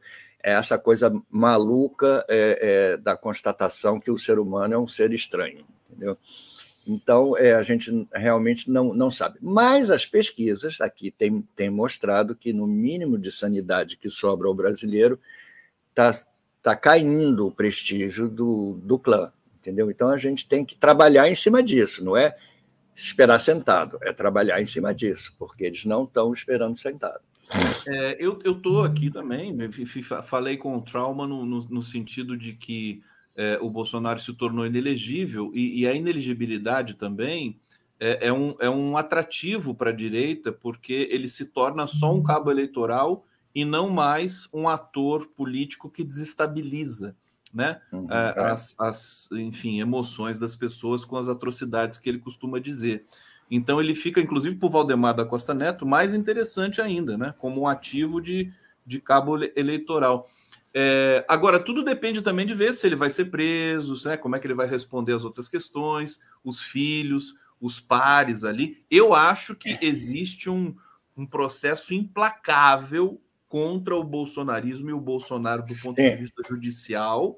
É, Eu também resta concordo. saber a como eles vão sobreviver politicamente. Também acho que vai ser complicado, mas ninguém é vidente aqui. É, a gente não pode esquecer também, Conde, quer dizer, né, num, num, num achismo é, meu aqui, com, com um certo embasamento, que esse, que esse, eleitorado dele não gosta de política, então eles gostam de ver o circo pegar, pegar fogo. É, é, o, o, Eduardo Bolsonaro interessa enquanto agitador, enquanto derrubador de, de, de, de, Constituição, de instituição, de tudo mais. Politicamente, é um jogo que não interessa muito a eles. Então, fazer esse trabalho político para ele ser eleito, é, eu acho que eles não sabem muito bem. Entendeu? Eles vão muito no vai da valsa, e a gente não pode esquecer que até hoje nós vivemos pelo menos seis anos aí de, de, de favorecimento para essa direita crescer. Agora mudou. Com tudo que o, que o Atush estava temendo lá, e a gente teme também desse, desse favorecimento ao Centrão, é, o Lula ainda não cometeu nenhuma atrocidade contra é, o projeto dele, a democracia. Existe uma ameaça pairando no ar, mas não existe nenhum fato concreto que você possa dizer, pô, Lula fez isso. Agora acabou tudo. O Lula está sendo muito. É, eu acho que ele está no, no, melhor momento da vida dele, e olha que Também ele teve acho. bons momentos, hein? É. No, no, ponto de vista da articulação política, porque ele está de posse, ele está com uma legitimidade brutal, gigantesca. Com uma imagem internacional altíssima. Altíssima. E, é. e, ele está fazendo com que o, o próprio Centrão queira, né, queira compor com ele, a despeito da, da tendência do Centrão sempre querer compor com o poder, mas poderia uhum. ser diferente. Poderia querer derrubar o Lula em vez de compor com o Lula. Né? É, não é bem a característica do Centrão. Né? O Centrão é sempre muito mais situação do, do, do que claro. oposição. Entendeu? O Centrão sempre, se a gente for pensar bem, do, do Lula de 2002 para cá, sempre esteve no poder. Sempre, em todos os governos, de uma maneira ou de outra, o Centrão sempre pairou ali. O Centrão nunca combateu Né? O Centrão sempre se aproveitou. Então, não é uma novidade. É... E, mal ou bem, eu acho que o Lula, o Lula como maior articulador político brasileiro, vai conseguir. É... Porque o Centrão não tem ideologia. O Centrão tem fisiologia. Então, ele não vai ser contra um projeto porque ideologicamente ele é contra. Não. Pode ser contra porque não está ganhando tanto assim, entendeu? Mas é preciso descobrir uma maneira é, é de acontentar. É aquela coisa assim, né, Miguel? Dá até uma, uma, uma chargezinha, né? Falou, eu sou contra esse projeto. Aí uh, o cara chega lá, toma isso aqui. Falou, não, agora eu posso ser a favor desse projeto. Né? É, é, aquela famosa piada do cara que vai no banco pedir um empréstimo de 10 milhões, né? O gerente diz assim: olha, 10 milhões eu não posso, eu posso lhe emprestar 100 reais. Ele diz: topo. Ai, meu é, Deus. É mais ou menos. Aliás, falando nisso, você viu a charge que eu fiz em sua homenagem com a, com a meia para dar tiro no pé? Recente? Ué, fiz quando, logo no, no, dia seguinte que a gente. Não, não, você... você fez ou ela já existia? Porque... Não, eu te mandei, eu te mandei as meias do Alckmin. Isso eu te mandei. Ah, Depois... da meia do tiro do pé eu não vi, meu querido. Eu, eu, vou, eu vou trazer as suas charges aqui, vou ver então ao vivo, em tempo real. Eu vou te mandar. Mundo. Eu vou te mandar. É... Não, mas eu, eu tô já com as suas abertas aqui no, no, no seu Facebook. Ah, então você Agora, deve ter, você deve eu ter. Vou, eu, vou, eu vou, não, a gente vai passar por lá. Mas antes eu quero mostrar aqui, eu recebi do Corda Bamba, do perfil Corda Bamba, Bamba, o casal maravilhoso de Brasília que nos acompanha, é, a escada Santos Dumont para ah, mostrar é. para o público aqui. Olha que gracinha, é isso, né? É isso aí, é exatamente é. a minha. A minha é exatamente essa. Parece escada de desenho animado do Tom e Jerry. Você vê que ela ocupa, ela ocupa aqui no, no, no, no isósceles e no ângulo reto. isósceles eu chutei. Eu sei o nome. É, você vê que ela ocupa menos espaço aqui até a área, porque ela é, ela pode ser mais vertical, porque ela não impede a sua passada, porque ela tem exatamente o espaço. Ela libera a passada, exatamente. exatamente. Aliás, aliás, também deixa eu celebrar e agradecer aqui é, o meu querido Paulo Emílio, que também me mandou é, uma, uma referência aqui: 150 anos de Santos Dumont, para além da aviação, conheça outras invenções do pai da aviação. Ele inventou o relógio de pulso, isso todo uhum. mundo sabe, é, mas ele inventou o chuveiro de água quente também. Olha. Era era um inventor inveterado, né, ele gostava é de inventar, né? Exatamente. É, é, ele, ele, ele... E aí, a maior invenção dele, ele ficou super é, deprimido quando ele viu que o avião estava sendo usado na guerra, entendeu? Sim. Então, ele aí... Isso é, diz a literatura eu, eu nunca acho que as pessoas, as pessoas tomam uma atitude é, radical como a dele, de se matar, é, não só por uma razão, digamos assim, é, externa. Ele tem uma parte interna aí que deve ter mexido com ele muito grande, um problema pessoal, alguma insatisfação, alguma coisa, alguma frustração que fez ele tomar essa, essa atitude, porque para você se matar precisa ter muita coragem, digamos assim. Né? Ou é. falta de coragem. Perfeitamente. Deixa eu ir para o bate-papo. Rui Monteiro está dizendo aqui. É, mandei no e-mail correto ontem às nove e nove da manhã. Perfeito. Eu vou reforçar com o Leonardo, viu, Rui Monteiro, para ele te responder, querido. Obrigado aqui. Professor Zé Neto, é, infelizmente, cedo ou tarde, tudo será privatizado, inclusive saúde e educação. É, eu queria. É, vou trazer as suas é, charges daqui a pouco, Miguel, mas sobre essa, essa questão do Alexandre de Moraes, só para a gente, é, é, enfim, virar, tentar virar essa página, que não foi virada ainda, né? Mas eu fiquei aqui com a pulga atrás da orelha com relação a essa possível tentativa de, de tornar o filho do Alexandre uma figura conhecida, né? Enfim, em função dessa agressão, né? Para pressionar mais ainda ministros, é, autoridades do STF, do TSE e tudo mais. Pode ser realmente orquestrado, né? Vamos dizer assim. É, eu não, não entendo muito bem o, o, o, motivo. Quando começou essa história, eu achei que o filho do Alexandre de Moraes, que todo mundo se referia como filho dele, eu achei que era um menino de 12 anos que usava óculos. Entendeu? Também pensei, é. Também Exatamente, eu não imaginei. Depois eu soube que é um, é um, um adulto de 27 anos, advogado é, como pai, É... Agora, a gente não, não sabe se estavam só os dois, se estava a família toda, se tinham as esposas ou não. É realmente muito pouca informação. A família do, do Mantovani lá também tinha idosos, crianças, genro, nora. To... Eu fiquei pensando ontem, é muito caro você ir para Roma e principalmente levando a família toda, entendeu? Assim, não é, não é mole. É, e, e outro caso que eu, que eu achei que ontem, ouvindo o, o, o, advogado de defesa da família falar, parecia que a agressão tinha sido ao contrário. A família do Alexandre Moraes tinha agredido aqueles pacíficos viajantes que estavam ali na, na sala. É, você imagina o Alexandre de Moraes ah, andando pelo aeroporto em Roma e falando assim: Ô, oh, fascista, xingando é, as pessoas. Exatamente. É, vou agredir você, vou lhe dar um vou soco agredir você, você, E a sua mulher também. Eu não consigo imaginar isso, entendeu? Eu não, não, consigo realmente ver. Agora, o outro lado que ficou muito, muito estranho nessa história é a demora para essas, essas imagens aparecerem que ainda não revelaram claramente se as imagens chegaram ou não. Parece que a Polícia Federal já teve acesso às imagens.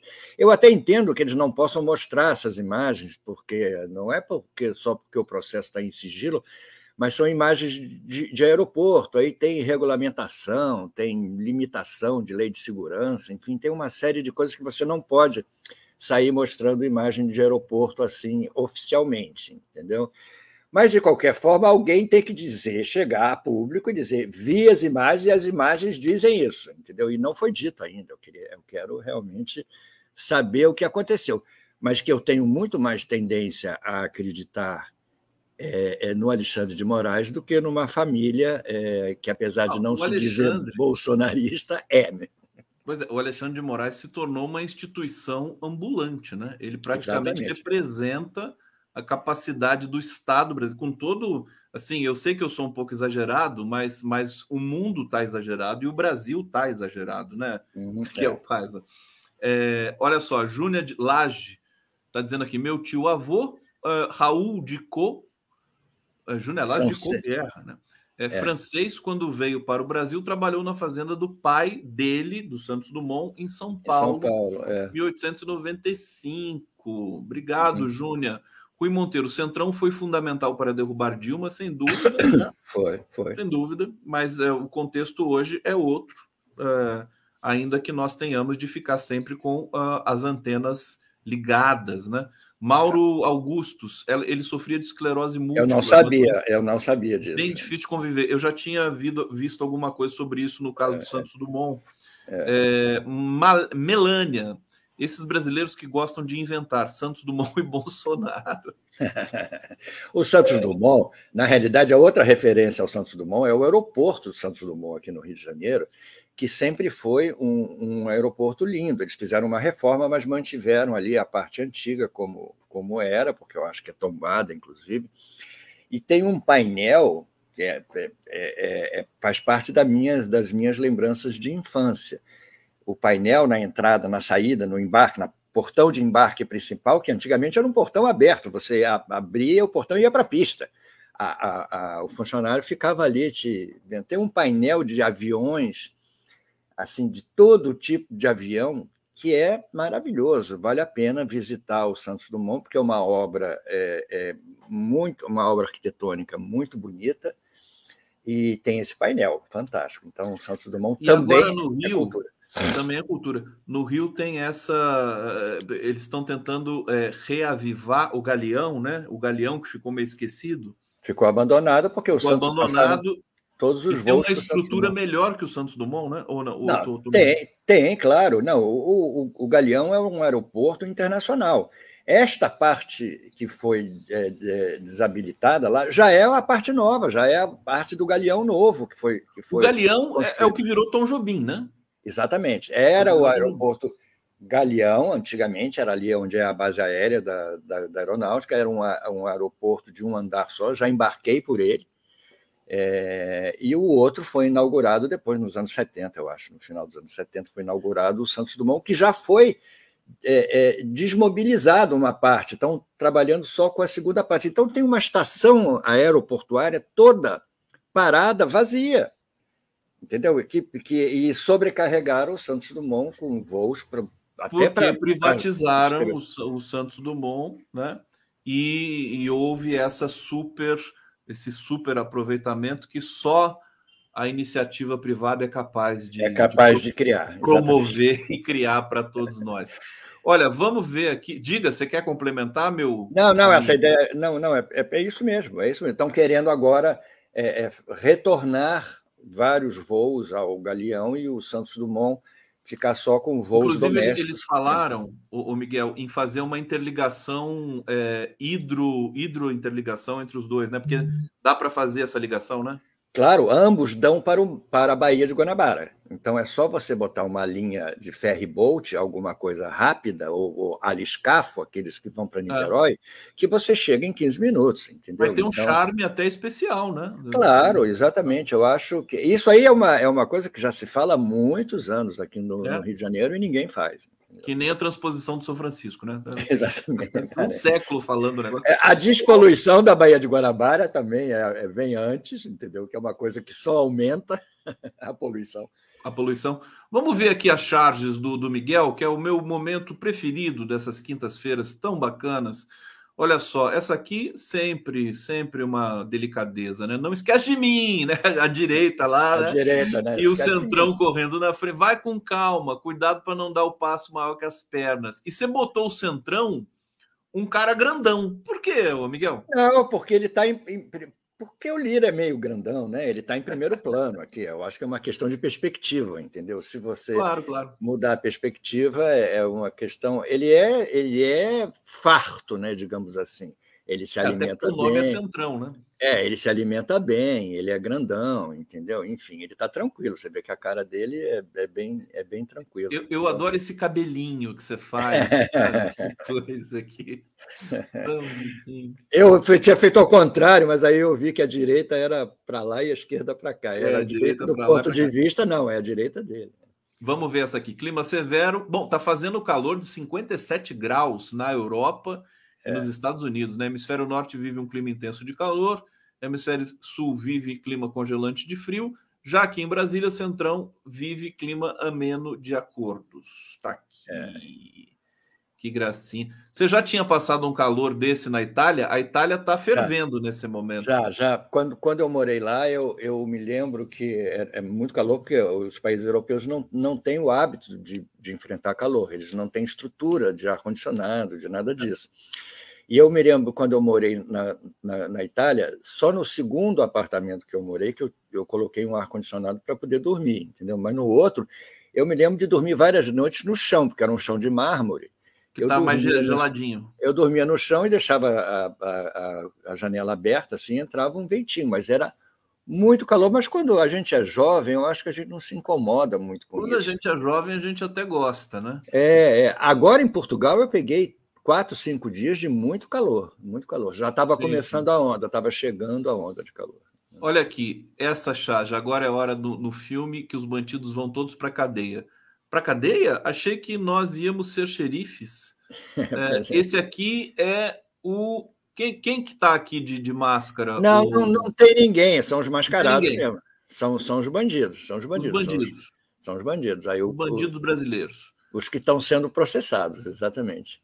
Animais Esse... ferozes têm que viajar no porão do avião. Meu Deus do céu! Que que é isso, é isso aí tem uma premonição do que o Lula falou, né? Porque o Lula, o Lula chamou-os de animais ferozes, né? É, ah, é, nesse discurso. Verdade. Eu fiz essa charge antes, eu não sei se o Lula leu e gostou da ideia de chamar. Ele chamou de animal selvagem, né? Selvagem. Eu, eu fiquei é. chateado, porque é, que culpa tem os animais selvagens nessa história toda? Quer dizer, animais selvagens são animais, né? É. é e tem uma colunista da Folha de São Paulo que já se aproveitou. Depois eu fui ver a biografia dela. Ela é, ela foi da Record, é uma pessoa assim meio, ah. meio de direito. Que ela disse que Lula quer ser contra a disseminação do ódio, mas está disseminando o ódio o Lula disseminando ódio, mas aí ela falou dessa, dessa frase, o Lula chamava. Dessa frase do Lula, né? De animais, selvagens. Pessoal, ah, olha. Aí, aí tá a sua. Ó, tá assinado Moda com onde aqui? Forças Armadas, meias desenhadas para dar tiro no pé. Miguel Paiva mais Conde. Ah, que gracinha, Miguel. Adorei. Eu não tinha é. visto. É, é, ah, é. Olha aqui. Que é aquele papo que a gente teve na semana passada, né? Exatamente, exatamente. Está aí. A meia para dar tiro no pé. Foi um sucesso. As pessoas. Não sei se tem gente fazendo já a meia, mas é bom. A meia para dar tiro no pé é bom. É, uma meia com alvo, assim, né? É, é, é. Ô, ô, Miguel, você já entrou na onda da Barbie? Tá todo mundo, né? Você quer Olha, rosa tal. Parece que o filme é genial, hein? Parece que o filme é bom. Eu queria, é, eu queria dar um pau no filme, mas eu, eu fui ver as críticas aqui, tá, o pessoal tá gostando. Parece que é uma, é uma crítica muito legal, né? Para pro, pro, os costumes, né? O que a é, Barbie representa. É, eu tinha feito, eu tinha feito, tinha pensado numa charge que seria assim, e aí foi ver o Oppenheimer e a Barbie, aí o cara disse assim, foi duas bombas, uma atômica e a outra cinematográfica. A piada está pronta, tem que esperar a realidade se adaptar. Mas piada, eu, né? pois é, eu segurei um pouco, porque vai que o pessoal realmente gosta da Barbie. Agora, como é que eles conseguiram os direitos para fazer a Barbie e, e criticam a Barbie? Eu não entendi. Não, mas é uma crítica é, inteligente, né? Aquela crítica Sim. sutil que ninguém entende, porque tá todo mundo indo, ai, Barbie, Barbie. Na verdade, é uma crítica é, sobre esse, esse padrão que foi é, implementado por esse brinquedo, por essa boneca, né? É. Nos anos 60, 70, se não me engano. É. E, e, parece que é uma, é uma coisa fantástica. Assim, aliás, os roteiristas americanos estão em greve, né, Miguel? Até agora. Não, né? Os roteiristas e os atores também. E os, atores também estão parados a indústria do cinema. Tá pararam, pararam, pararam várias séries, pararam, pararam tudo, porque lá o sindicato é muito, muito poderoso. O sindicato é o que deveria ser aqui, no resto do mundo. Os sindicatos têm uma força muito grande. E agora, o Oppenheimer também parece que é um filme genial, e o ator dizem que é um ator fantástico. É um filme de Cillian três horas. Cillian é. Murphy. É, exatamente. É, é, é eu estou curioso para ver. É, vou... E a história do, do Oppenheimer, ela vem até a calhar agora. Eu espero que não tenha propaganda política nesse filme, mas acho que vai ter. Porque a Rússia está prestes a soltar uma arma nuclear ali, está todo mundo provocando a Rússia o tempo todo, né? É, exatamente, exatamente. Então é, é, é bom a gente dar uma olhada no filme, entendeu? Porque realmente para se precaver um pouco. Eu acho que é um, é um risco né, que a humanidade. É o, é, o, é o chamado equilíbrio de risco. Né? Você tem um, um, um fato nuclear que transforma o, o planeta num, numa gangorra é, absolutamente frágil, né? mas, ao mesmo tempo, nunca ninguém disparou contra ninguém, ah, fora os americanos que jogaram em, no, no Japão. Né? E aí começou. Duas bombas Jogaram duas bombas. É uma... Se você pensar hoje no que os americanos fizeram e não foram punidos por isso, entendeu? Os caras se mataram, né? O piloto do, do, do, do Enola Gay, lá do avião, o, o, o Oppenheimer, não sei o que aconteceu com ele, mas na realidade os Estados Unidos não foram julgados no Tribunal de Haia pelo que fizeram. E pois foi é, um, um extermínio, né? É, foi um extermínio, foi uma das coisas é. mais terríveis. Aliás, é uma coisa que eu não entendo também, porque que os Estados Unidos, às vezes, eles são retratados como é, heróis, né? No sentido de que se eles não tivessem soltado a bomba, a guerra ia pro, prosseguir. Quer dizer, é uma loucura. é o que eles acham, é o que eles acham, e eles divulgam isso. Eles soltaram a bomba porque eles estavam perdendo a guerra lá no, no, no, Japão, no, no Pacífico. Aqui na, na, Europa, lá na Europa, a guerra já estava re resolvida, entendeu? O problema é que eles queriam resolver a questão no Pacífico. Ô Miguel, deixa eu, eu, eu ler para você aqui é, notícias que estão nesse momento é, no topo do portal do jornal Folha de São Paulo, só para você ter uma ideia. Né? Imagino. Olha só o que está acontecendo, né? Brasil registra 75 mil estupros em 2022 e bate recorde. Casos de feminicídio aumentaram 43,3% em São Paulo em 2022. É, Brasil tem alta de assédio, perseguição, importunação e divulgação de imagens íntimas. E, para terminar, estelionato dispara e Brasil tem 208 golpes por hora. golpes de celular e tudo mais, que inclusive acho que você já foi vítima, eu já fui, todo mundo já sim, foi sim. vítima de golpe de celular em algum momento da vida. Agora, é, o dado geral é que diminuiu as mortes por é, é violentas no Brasil. É, junto com tudo isso, diminuiu as mortes violentas, mas ela está no patamar de 42 mil por ano, quer dizer, é, diminuiu. diminuiu. Diminuiu é ridículo, né? Porque Continua sendo, acho que, o país mais violento do mundo, nem guerra, tem tanta é, morte. Assim. É, é, é, eu continuo, cito mais uma vez aquela frase: é, me choca, mas não me surpreende, porque isso aí vai perguntar um bolsonarista se ele se choca com isso. Ele não se choca com isso. Para ele é absolutamente normal, porque tudo que você relatou aí faz parte da filosofia bolsonarista, digamos assim. Entendeu? Eu acho que o Barroso é, talvez tenha ultrapassado os limites litúrgicos do cargo, mas ele tem toda a razão, entendeu? É, é em chamar de bolsonarismo, porque isso aí foi é, é, é, liberado e cresceu assim, porque havia não só é, uma vista grossa do governo, como havia um estímulo das pessoas aliadas ao governo para que isso crescesse interessa ao bolsonarismo que as mulheres não tenham é, é, é, presença alguma na sociedade. O estupro, o, o, próprio Bolsonaro já, já citou algumas vezes como um recurso que ele usaria, os discípulos dele, as armas também, os, tudo, tudo, tudo. Então, ele, a ele não surpreenderia, os bolsonaristas não surpreenderia nada. É o preço que nós estamos pagando, e eu incluo nós estamos pagando em todos aqueles que fizeram vista grossa para o Bolsonaro quando ele foi eleito, pessoal do mercado, sobretudo, pessoal da, da grande imprensa, é, tudo mais. Eles fizeram vista grossa e deixaram isso acontecer nesse país. Nós estamos pagando um preço altíssimo pela responsabilidade dessa gente também. Eu sabia quem era o Bolsonaro, você sabia quem era o Bolsonaro, Muita gente sabia, e eles fizeram vista grossa, por quê? Porque tinham interesse no mercado, num mercado que nem foi assim tão generoso com eles, entendeu? Tirando o Campos Neto, que continua aí ganhando dinheiro para essa gente, não deu certo também essa coisa, porque o Guedes foi um tiro no pé, que o Guedes também pode usar essa meia, e, e, e não deu certo. Então é o seguinte: não assuma essa culpa, e eu quero que esse pessoal que hoje está aí é, é, fazendo campanha, os Faria Limers, essa gente toda, assuma a culpa de ter colocado Bolsonaro no poder.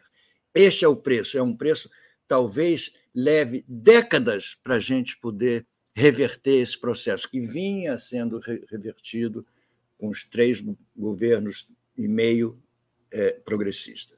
Então é o seguinte: é triste, é tristíssimo. Agora, tem uma responsabilidade e a gente consegue identificar. Não, e, e, e, a herança catastrófica que ele deixa na questão do armamento, porque a população foi, foi armada, a população civil, o, o, o Flávio Dino está aí tentando criar instrumentos para desarmar essa população agora, porque assim, o que vai ter de acidente, de assassinato tudo mais, eu acho que a gente está tendo até um repique, essa redução dos assassinatos violentos no Brasil é, é, é aquela. Sabe quando o mar retrai para vir o tsunami? Acho que é, é isso. Né? É, é, o que é, foi hoje, feito.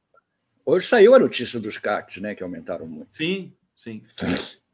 eu estou entendendo, viu, o, Miguel, que a gente vai ter um embate em 2026 ainda mais, mais eu não diria radical, mas mais intenso do que o de 2022, pela seguinte razão, porque agora nós vamos ter de cobrar de quem foi, quem votou em Bolsonaro, quer dizer, essa responsabilidade que é da destruição do Brasil. É isso. Então, isso do ponto de vista do embate né, público, provavelmente o Lula vai ser candidato à reeleição, né? Uhum. Tudo indica isso pela, pela energia que ele ostenta e tudo mais. Eu acho que o Haddad vai ser candidato em São Paulo, vamos esperar. Né? É, agora, isso torna ainda muito mais um caráter de muita responsabilidade a lida com a comunicação que está sendo absolutamente desprezada por esse, por esse governo. Porque é preciso fazer a guerra ideológica, não tem como escapar disso. É né? preciso né? que haja a educação política do, do pessoal que não está sendo feita. A educação política começa na escola. Você tem que. A, a, a política é uma das matérias que precisa ser ensinada nas, nas, nas escolas, e não está sendo. Então é o seguinte: vai ser uma luta, você tem toda a razão, vai ser uma luta muito mais escancarada, entendeu? É, é assumida, né? De quem está de um lado, de, de quem está do, do outro. Tem um lado que pode ser positivo nessa história, porque você assumiu o lado de lá. Eu não acredito que vai ter candidato da chamada terceira via, porque essa terceira via eu acho que já se jogou. As elites vão invocar de novo, né? Porque vão não, ver que cara. vai sobrar o Lula ou o lulismo é. e alguém ali, né? Um preposto do bolsonarismo. É. Ô, Miguel, meu querido, deixa eu ler as últimas mensagens aqui antes de me despedir de você. Lourdes dos Santos, acabo de ver no canal do Lula cerimônia em homenagem aos 150 anos de Santos Dumont. Foi belíssima com teatro e tudo. Que bacana. É, uhum. Pandora Studio, 250 estupros por dia, aproximadamente. João Bosco Sampaio, Conde Miguel, meu protesto pelo esvaziamento da divulgação do nome atual do aeroporto do Rio. Todos falam galeão, em total desrespeito ao Tom Jobim. Será que vão revogar a lei que o homenageou? A verdade é que Galeão é tão lindo, né? Eles é, foram é, trocar é, o Galeão pelo Tom, devia ter dado, sei lá. Eu nunca chamo de Tom Jobim, entendo, concordo com a. É, com a, é, com é, é João Bosco carioca chamar de Galeão, né? Mas eu sempre chamei de Galeão, e, e, e se você entrar no. no nesses... O próprio Tom Jobim adorava chamar de Galeão. Exatamente. Nos aplicativos de, de, aviação, se você botar Galeão lá, aparece o aeroporto do Rio, entendeu? É. Mas você pode botar Tom Jobim também, entendeu? Mas é o Galeão então, é, o, é, um, é o nome, digamos assim, histórico. Né, histórico, né? É, é. Nelson Almeida, Oppenheimer morreu de câncer de garganta aos 62 anos. Está é. aqui. É. Ricardo Arthur Fitz, as bombas de Hiroshima e Nagasaki não foram para os japoneses, mas para os soviéticos. E a Júnia Lage, minha mãe de 97 anos, hoje nunca votou na esquerda, mas em 2018 votou no Haddad por causa do que o genocida falou com Maria do Rosário. Está é, aqui. Pois é, tá vendo? Aí. É, Bom exemplo. Algo se salva nesse mar de lama Exatamente. que o Brasil se enfiou. Miguel Paiva, beijo para você, pro Joca. Cadê o Joca? Tá ali dormindo do seu lado? Tá, tá ali, tá ali no sofá dormindo. Eu vou te mandar, vou te mandar uns quadros meus para você botar aí atrás. Eu botar aqui no fundo? É, para você escolher. Por favor, por favor, Miguel Paiva. Ó, beijo. Obrigado. E vamos, vai estar tá chegando o Jefferson Miola aqui.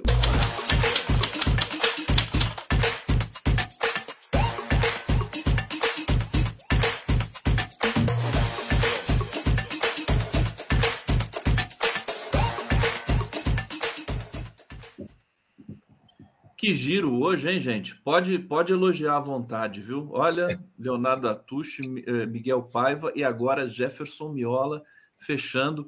Eu falei para o Jefferson Melo, falei, Miola, eu gosto de você no fechando o giro, porque você vem, traz, traz uma certa serenidade, sempre contundente, nesse final de atividade aqui. É, e vamos para a resenha. Mas que giro hoje, adorei, estou adorando. Espero que vocês também, na TVT, na TV 247, na Rádio Brasil Atual, na TV Quirimurê, Salvador, Bahia. Beijos a todos. Jefferson Miola, seja bem-vindo. Vamos começar com uh, os dois pés no peito né, da, é, do noticiário. Você escreveu que essa nova coalizão, essa perspectiva né, do Lira, do bloco do Lira, é, vai rebaixar o horizonte programático do governo. É, você considerou a capacidade hercúlea do Lula de, de, de, fazer essas articulações. Por favor, explique para a gente, meu querido Jefferson Miola. Bem-vindo mais uma vez ao Giro das Onze. E bom dia, Gustavo. Uma alegria grande estar aqui contigo nessa quinta-feira com um clima primaveril, depois de um inverno rigoroso que tivemos alguns dias atrás aqui em Porto Alegre, temperaturas super baixas, é, abaixo de 5 graus, com sensação térmica ainda mais baixa. Hoje já está fazendo uma temperatura mais amena. Mas, Gustavo, eu, é, é, assim, primeiro que não é, é uma, uma análise sobre né, as circunstâncias que estão sendo criadas a partir desta coalizão que está sendo feita com a gente pode chamar do bloco do Lira, ou bando do Lira, né, setores da deputadocracia, ela não é digamos, com expressão de um oposicionismo né, ao governo, né, ou uma crítica destrutiva, pelo contrário. Na verdade, é apenas uma constatação né, das implicações né, que esses arranjos né, eles podem produzir em relação ao destino do próprio governo. Nós temos uma coalizão de 11 partidos da chapa Lula-Alckmin, eh, que elegeu né, para a representação na Câmara dos Deputados ao redor de 130 parlamentares no universo de 513. E nós temos, por outro lado, uma realidade dentro da Câmara dos Deputados, que é eh, um setor que ele é decisivo para as escolhas né, que o parlamento faz, seja a favor ou seja contra o governo, mas que é um bloco, é esse o bloco do Lira, né, que ele tem nominalmente um bloco, formalmente o bloco que ele formou de representação na Câmara, são 174 parlamentares que une, une republicano, eh, Partido é, é, Progressista, União Brasil, PDT faz parte desse bloco, paradoxalmente. PL, né? O P, não, o PL, o PL não tem bloco, ele tem uma não, representação, ele tem uma representação pura, pura, digamos assim, são seus 99 parlamentares. Mas então tem o, o, esses 174 votos do, do bloco formal do Lira na Câmara, mas tem uma influência que atinge cerca de 230, 240 deputados. Então isso faz um desenho de que esses 230, 240 deputados, eles são né, o, o das decisões que a Câmara adota. E o raciocínio que o presidente Lula faz né, é que diante da é, é, é, debilidade né, do número de parlamentares eleitos pela coalizão original, né, pela frente né, ampla que foi formada para 30 de outubro, se vê obrigado, para ter o mínimo de, de capacidade de, de trânsito no, no, Congresso, especialmente na Câmara, mas né, de uma certa estabilidade, não ser pego por sobressaltos, como a gente observou em várias circunstâncias durante esse primeiro semestre, para ficar numa só a ameaça, inclusive, que havia de não se aprovar a medida provisória de organização da esplanada dos ministérios, que seria um, um, um, uma, uma decisão inédita na história da República, mas isso aconteceu. Então, por, ter, por força disso, que o presidente Lula faz essa escolha e monta esta coalizão. o que eu analiso é qual é o desdobramento concreto dessa, do ponto de vista do programa que está sendo executado e das contradições que isso pode trazer para o governo. Eu não estou aqui dizendo que fazendo um juízo de valor, apenas uma constatação. E sob o ângulo que eu estou vendo o assunto, eu acho que é notório né, que esta força dominada pelo Arthur Lira, que já manifestou de maneira peremptória né, um posicionamento claro de que todas as decisões havidas, né, toda a desfiguração da nossa Constituição eh, de 88, né, da desfiguração do ordenamento, ordenamento jurídico eh, institucional né, a partir do golpe de 16 e com é, é, é, e que foi aprofundado durante o, o, período do governo fascista militar presidido por Bolsonaro, conforme um arcabouço de direitos quase sagrados e divinos para o capital e para as finanças, e o Lira disse que dali não se recua. Estou falando aqui né, do marco de saneamento, falando aqui das privatizações indecentes, obscenas, né, havidas na Eletrobras, a, a, desestatização de muitos ativos da Petrobras, que quebram, inclusive, a sua capacidade né, empresarial eh, eh, enquanto uma potência do mundo energético nacional e internacional, né, o próprio teto dos gastos, que ele foi né, reabilitado na forma né, do arcabouço fiscal, uma roupagem nova para um, um sistema né, eh, eh, de austeridade proeve. Então, isso. Sem querer te interromper, desculpa, que segundo o próprio governo pode ser, arrochar mais ainda que o teto de gastos. Não sei se você vê essa É isso, é uma armadilha, né? isso já foi dito, já foi né, devidamente explorado. E isso é um diagnóstico que não é só dos economistas heterodoxos ou dos críticos né, políticos do campo do pensamento crítico. Os próprios economistas ortodoxos reconhecem né, que esta proposta ela é muito severa e ela poderá ocasionar uma, uma, uma, limitação para as possibilidades do governo executar um padrão de gastos sociais e de investimentos nos moldes do que realizou nos primeiros governos petistas de Lula e Dilma. Então, diante disso que o governo está, é um governo que está, digamos, programaticamente já tinha limitações por conta da coalizão eleitoral de 30 de outubro, mas agora, com a incorporação desses setores né, que são notoriamente críticos né, a qualquer tipo de mudança disso que ele chama de conquistas né, havidas no período do golpe.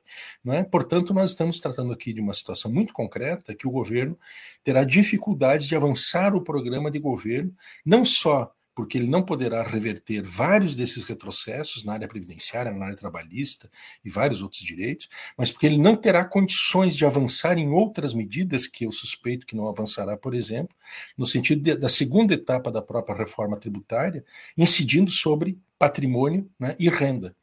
Então, isto poderá ocasionar ao governo, paradoxalmente, se traz né, uma estabilidade das relações internas dentro da Câmara dos Deputados, mas do ponto de vista né, da evolução programática das realizações do governo, poderá, tomara que não aconteça isso, mas poderá confrontar o governo com dificuldades que, finalmente, né, podem gerar uma frustração da sociedade e, consequentemente, uma perda né, da sustentação, do apoio né, popular ao governo Lula. E a gente tem uma experiência muito traumática que foi né, a perda da capacidade né, de audiência social é, é, é, pela presidente Dilma, que né, levou ao isolamento né, praticamente do Partido dos Trabalhadores com poucos aliados fiéis que permaneceram até o final, e com a derrubada da presidente o golpe que a gente sabe quais são os desdobramentos. Agora, o impasse que se coloca, né, a meu ver, é o, o, o centrão não sabe fazer oposição. Quer dizer, para fazer oposição precisa ter conteúdo, né, Miola? O centrão não tem essa característica, então ele não consegue ficar, né? É, é, uma, é uma, situação é, é, é de desconforto ali, né, para esse grupo político, né? Vai, vai, vai é, combater vai se contrapor ao governo Lula em que sentido? Quer dizer, a pauta do governo Lula é a pauta da democracia, é a pauta da inclusão. Se eles se contrapuserem a isso, eles vão perder as eleições que estão no horizonte aí. Não é um pouco isso? Quer dizer, é uma situação de, que tem a ver com a educação política, mas que tem a ver com a característica desse grupo político que não tem para onde ir, tem que ir para o governo. É, é um, um campo de forças de representação né, popular que existe no Congresso, e são dados da nossa realidade por um sistema político que ele também não brota da natureza, ele é concebido desta maneira para que né, o presidente eleito, sendo um dos maiores líderes populares contemporâneos brasileiros, mas também internacionais, ele faz mais do que 12, 15% da representação parlamentar.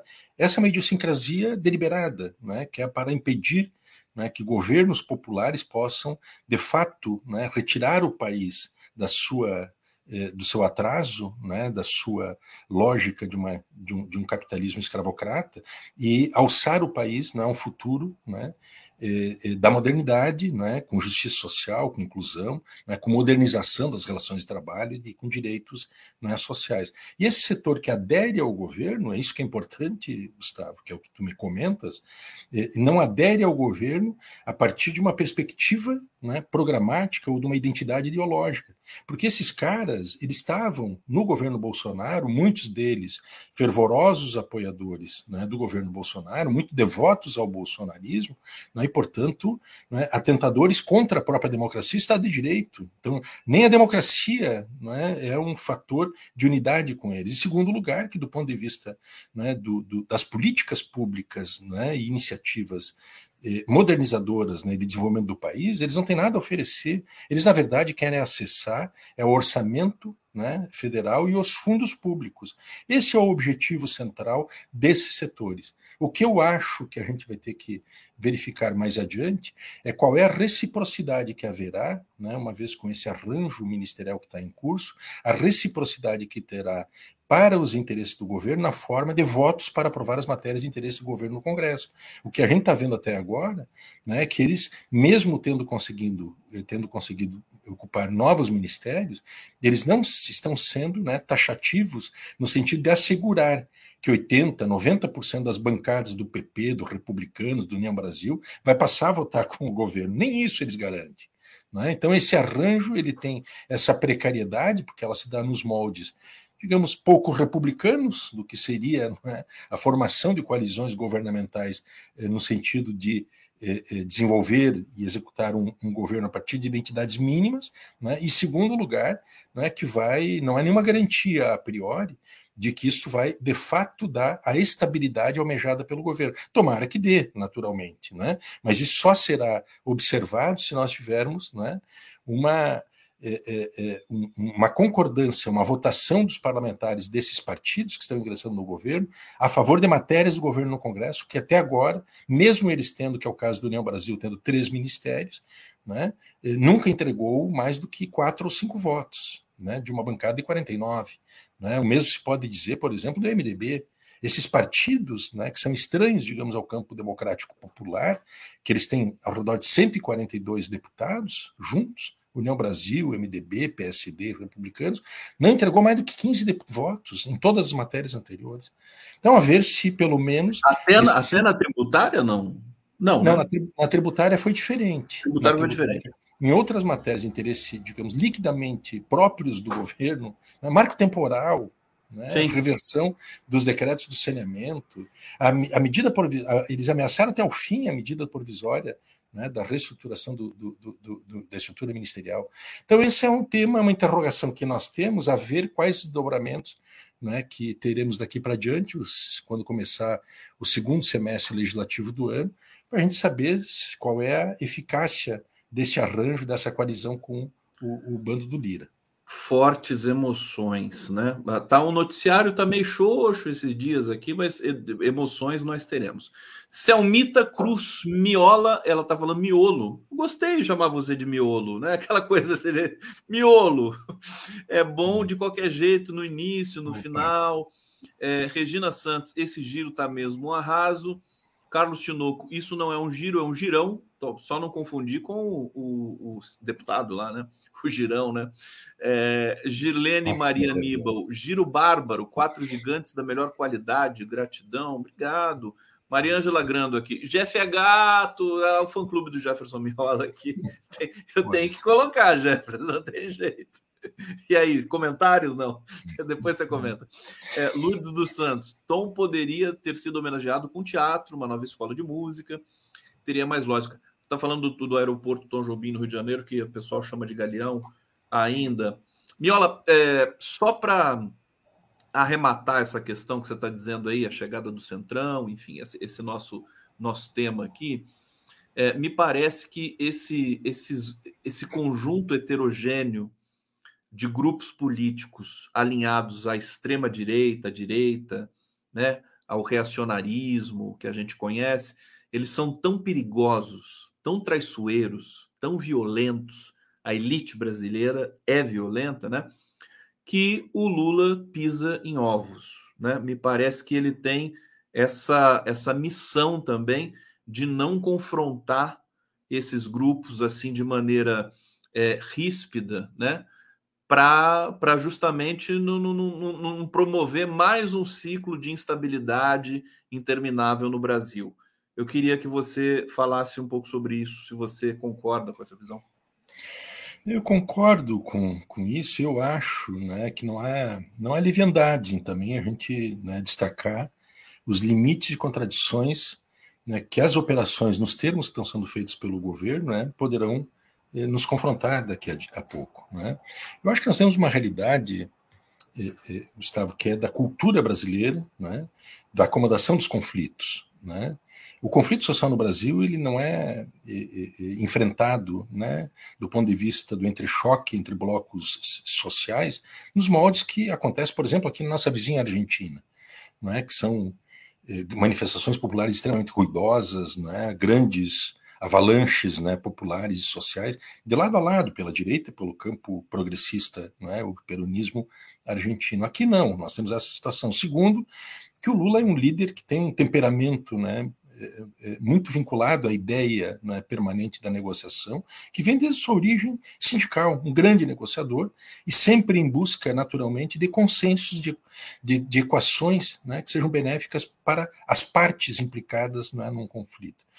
É, é, e terceiro lugar, que nós temos uma, uma situação também de um sistema político que ele está imposto, que ele não cai do céu, como eu disse antes, ele, ele é concebido desta forma desde a, a, a transição conservadora com o final da ditadura, e ele tem esse objetivo fundamentalmente, que é o, o de atar o Brasil ao passado, impedir que o país né, liberte a sua energia, a sua potência, e se realize né, como uma, uma grande nação democrática, justa. Não é razoável que nós tenhamos aqui no nosso país 20 milhões de pessoas passando fome, pelo menos esse número já foi maior.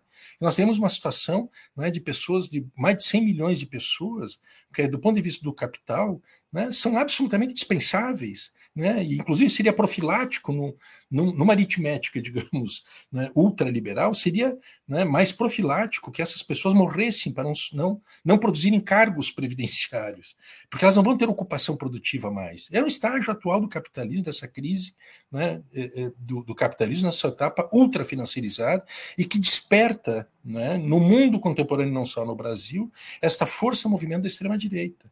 Porque a extrema-direita ela é um fenômeno, Gustavo, que eu entendo, que veio para chegar, ela não, não se encerra nesse ciclo de quatro anos do governo Lula, não é? ela tem uma enorme presença no imaginário popular, ela liberou, é como se tivesse aberto a tampa da cloaca, isso que para existir esses sentimentos, essas pessoas ruins, essas pessoas eh, grotescas, né, essas pessoas violentas, né, isto já existia, para existia na nossa sociedade, né, e o, o, o bolsonarismo e o Bolsonaro, ele foi uma espécie de um veículo para a liberação dessa energia que toma a cena pública hoje. Então eu acho, tá, Gustavo, que num contexto como esses, que o critério, para mim, a única variável, que é a única constante que nós temos nessa conjuntura é a imponderabilidade, é um conflito aberto a quente, é que vai, ele permanece, mesmo com a ineligibilidade do Bolsonaro, com a eventual derrota eleitoral que eles possam sofrer, mas enquanto um fenômeno que tem uma enorme adesão social de massas, veja o Bolsonaro, não foi eleito, ele não, não, não, não fez 58 milhões de votos de classe média, 58, não existe 50 milhões e 8 milhões de brasileiras e brasileiros de classe média no país, não existe isso. São 58 milhões de pessoas pobres, desvalidas, eh, trabalhadores empobrecidos, eh, pessoas uberizadas. Então, o fascismo ele tem base popular.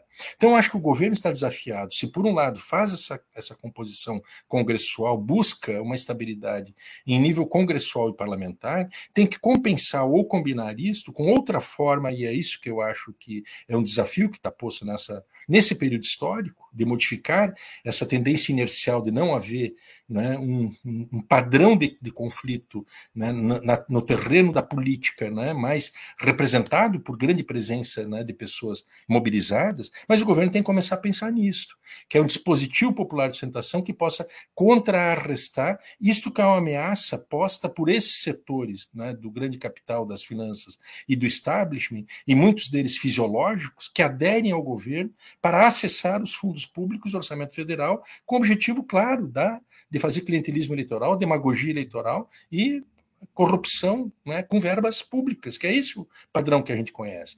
Então, acho que o governo está desafiado a isso, e, finalmente, eu acho que não é uma responsabilidade exclusiva de um governo, mas também dos partidos e organizações né, que, estão, eh, que estão na base de, do, do governo, sobretudo o Partido dos Trabalhadores, que é o maior partido, né? é o partido do, do, presidente da República, e eu acho que tem uma tarefa fundamental, que é de organização e mobilização popular para sustentar o governo.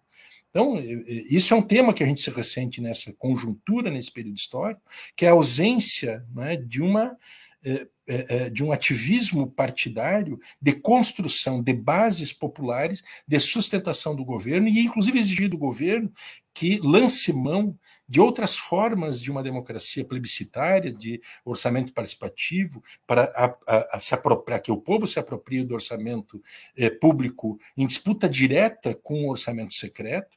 Né? Isso tem um papel pedagógico, um papel de conscientização, um papel de educação política né? e de convocação para a participação popular ativa né, nos, no, na definição dos destinos do país. Eu acho que esses são os desafios né, que nós temos e que não é só um desafio que está colocado sobre o governo, o poder executivo, mas está colocado também sobre né, os partidos e as organizações eh, sociais, partidárias ou não, né, que conformam esse campo ideológico de sustentação eh, do governo do presidente Lula.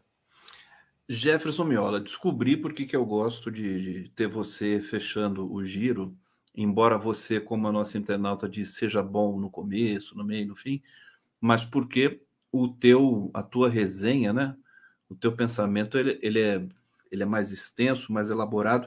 Então a gente a gente amacia a nossa percepção nos blocos iniciais para chegar treinado, né? Na sua na sua sofisticação aqui de, de argumento. E aí eu, eu, eu, acho isso muito bom, porque eu também sou obrigado a entrar nesse, nesse circuito que você estabelece e, e, e aprofundar algumas questões que não são aprofundadas no, nos debates. E até o, o, o Miola agora, não sei se foi só ele ou se o meu sinal aqui, acho que foi ele que a internet está tá instável aqui. Então eu vou esperar o Miola voltar para eu fazer a questão para ele. Deixa eu ficar aqui na tela esperar que ele retorne aqui conosco. Vocês, vocês entenderam o que eu falei? Essa coisa do, é, do, do, do, Cada convidado, né? Cada entrevistado tem um, um ritmo, um estilo, né? E eu sou muito sensível a isso, pelo meu lado músico, né? É, então, tem, eu acho que tem que ser o, o, Giro das Onze, assim, uma espécie de ópera, né? Você vai, né? É, é, minueto, peronomútil, aquela coisa, e chega no grande finale, que é o Miola, que está chegando aqui, é, porque o, caiu o sinal no, no computador, é isso? Foi, é, eu tenho alguma instabilidade alguma aqui, instabilidade. Tá, me perdoe, mas eu estou agora no celular. Perfeito, vamos ver. você é sensacional. Já acionou o celular rapidinho. É, tá então, bem. Miola, vamos lá, deixa eu trazer você mais para perto aqui. Opa, peraí que eu errei. É aqui. Isso. É, porque eu queria fazer uma, uma enfim, propor uma, uma reflexão aqui para a gente, que é o seguinte: é, diante dessa, dessa situação um tanto nebulosa, né, heterogênea do, dos segmentos políticos, da ocupação de espaço, da insegurança da própria esquerda, em grande medida, ministros que estão ali, que estão e não estão. Né? Eu acho essa questão da reforma ministerial também que ela suscita uma reflexão. Quer dizer, o, a, a, o sujeito é ministro, ou a pessoa, a, a mulher é ministro, é, o cargo tem que estar sempre à disposição, né, Miola? Você, você não pode se apegar a um cargo de confiança como o cargo do ministro. Não pode dizer assim, não, esse ministério é meu. Quem pode dizer é o Lula, aliás, como ele tem dito. É, mas minha questão, minha angústia principal é o seguinte: diante dessa cena tão conflagrada ainda, é muita irresponsabilidade, a meu ver, da esquerda do governo, não é, é, construir um núcleo de comunicação de altíssimo nível.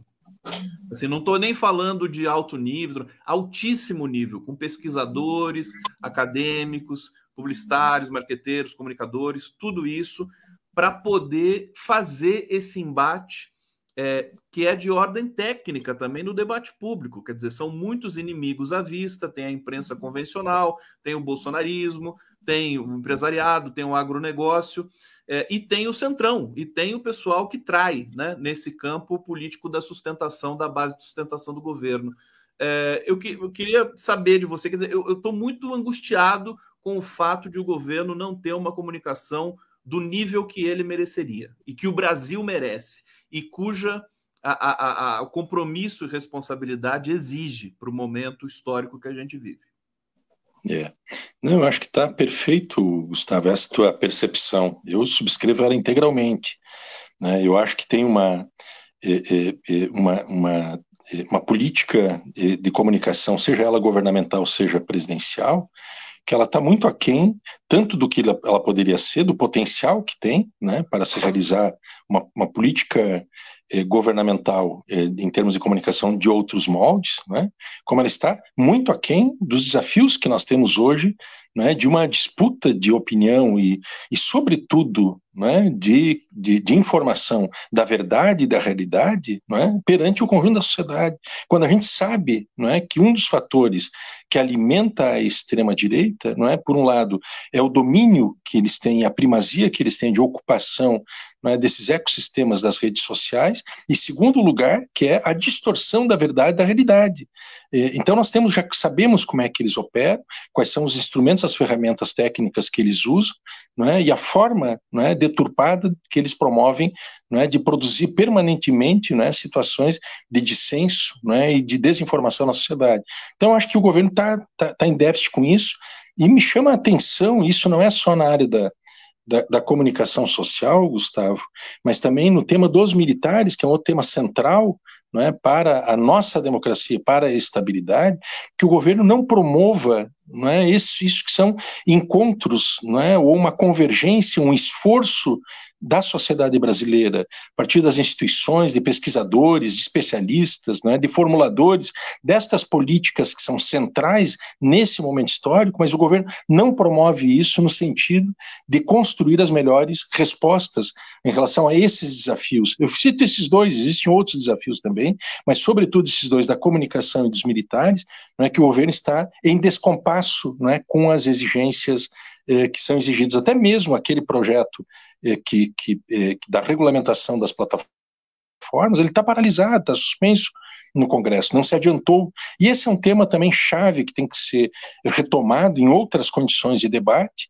né, para que a gente possa ter eh, saídas né, mais eficazes e imediatas no, no, no, para isso que são temas cruciais da nossa democracia. Olha só, deixa eu trazer mais um comentário aqui para o nosso giro, para o nosso debate. Isa Cerveira, eu li cerveja aqui, eu falei, já estou querendo tomar cerveja.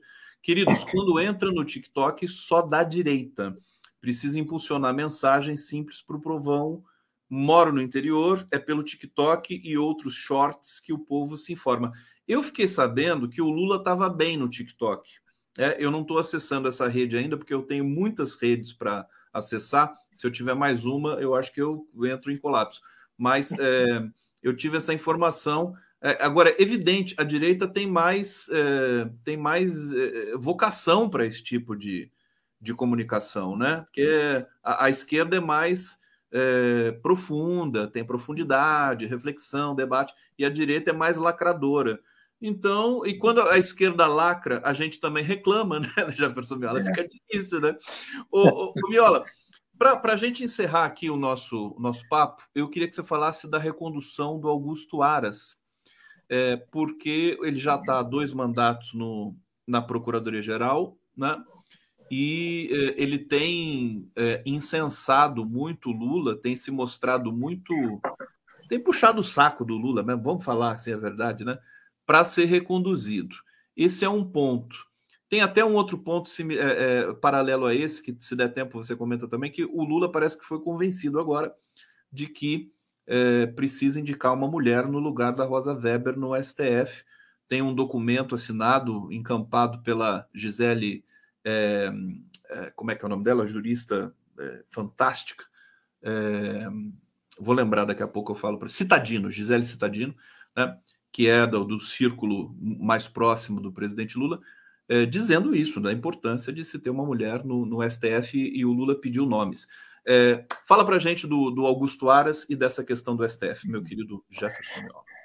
Olha, o, o, esse é um tema que tá, que surge e aparentemente está ganhando força, essa hipótese da recondução do, do, do Augusto Aras para a Procuradoria-Geral da República, não é? Gustavo, acho que em primeiro lugar, né, há um, há uma decisão importante né, e muito valiosa de parte do presidente Lula né, de não eh, de abolir a escolha né, da, da Procuradoria da República a partir de uma lista feita pela corporação, lista tríplice, poderia ser quádrupla, poderia ser sextupla, pouco importa, mas isto não é, né, se mostrou né, um erro de parte do, do das, das dos governos eh, anteriores do PT, que foi o único partido que fez isso no governo, nem o Fernando Henrique fez, nem Temer e Bolsonaro depois eh, repetiram né, esse procedimento de escolher aquele indicado pela corporação. Acho que o primeiro passo é esse. Segundo, né, é que eu acho que o governo deve ter à sua disposição outros nomes né, que sejam que atendam às exigências né, republicanas e democráticas, que não necessariamente o Aras. Eu acho que o Aras né, ele é um personagem não é, que está fortemente vinculado a esse passado recente do país. Nós não podemos né, abstrair o papel que ele desempenhou durante os quatro anos eh, do governo eh, eh, Bolsonaro, quando ele foi, né, durante todo esse período, o Procurador-Geral da República.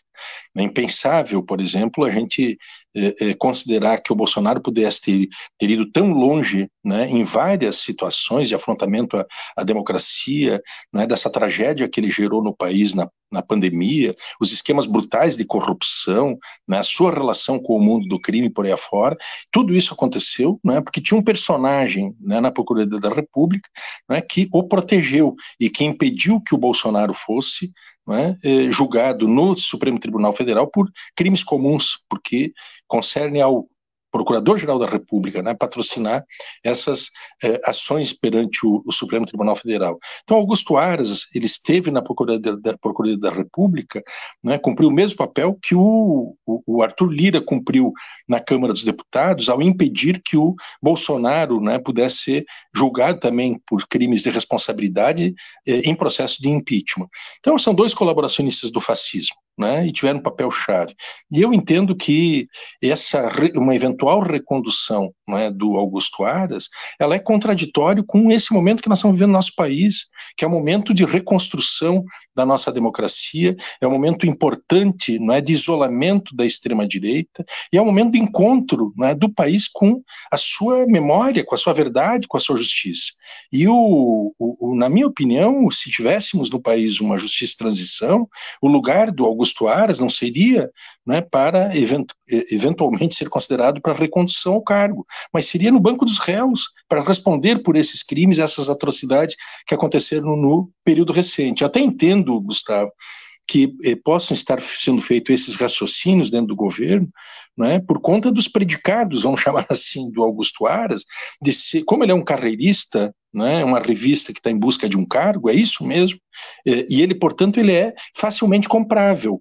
E ele, ao ser comprável, né, ele é leal a quem o compra, quem contrata o seu serviço. Ele mostrou essa fidelidade canina com o Bolsonaro. Mas eu acho que isso não é suficiente né, para justificar na escolha desse personagem né, para a presidência, para a Procuradoria da República. Pelo contrário, né, eu acho que é uma figura que pertence ao passado. E nós precisamos começar a sinalizar em direção ao futuro, no sentido da restauração da nossa democracia não é, e da construção não é, de um outro ambiente, não é, onde as instituições funcionem. O fato dele ter desativado a Lava Jato eh, não pode ser considerado como um predicado não é, que o distinga dos demais. O problema foram que seus antecessores que permitiram que a Lava Jato acontecesse, mesmo sendo um esquema não é, fora da lei, um esquema eh, que corrompeu o sistema de justiça né, brasileiro. Mas isso não é suficiente, ele cumpriu uma obrigação funcional, né, que ele deveria ter feito isso, como qualquer procurador deveria ter feito isso. Então, eu acho, sou é, é, crítico nessa né, hipótese, que eu acho que ela é profundamente, mas profundamente né, é, ruinosa à nossa democracia. Jefferson Mello, vou pedir para a gente suprimir a questão do, do, do STF, a gente deixa para outro momento, porque eu tenho que encerrar aqui por causa da TV aberta, tem que ser pontualzinho para o meu querido Danilo poder fazer o, o, encerramento ali e dar sequência à programação da TVT. Hussein Brasil, os últimos comentários de hoje. Aras é cúmplice do, de Bolsonaro na, na morte evitável de milhares de brasileiros pela Covid, blindou o Bolsonaro em dezenas de crimes. Verdade. Aras nunca mais, né? É, Hussein Brasil. Aras era do grupo golpista de Nigre, da Tecnisa. Está lido aqui suas mensagens, meu querido Hussein. Obrigado a todos que nos acompanharam. Esse super giro. Obrigado, Jefferson Miola. Bom trabalho para você aí em Porto Alegre, para todos nós em todos os lugares do Brasil. Amanhã estaremos de volta com mais um giro para todos vocês. Um abraço, Gustavo. Bom fim de semana. Um abração. Tchau, tchau.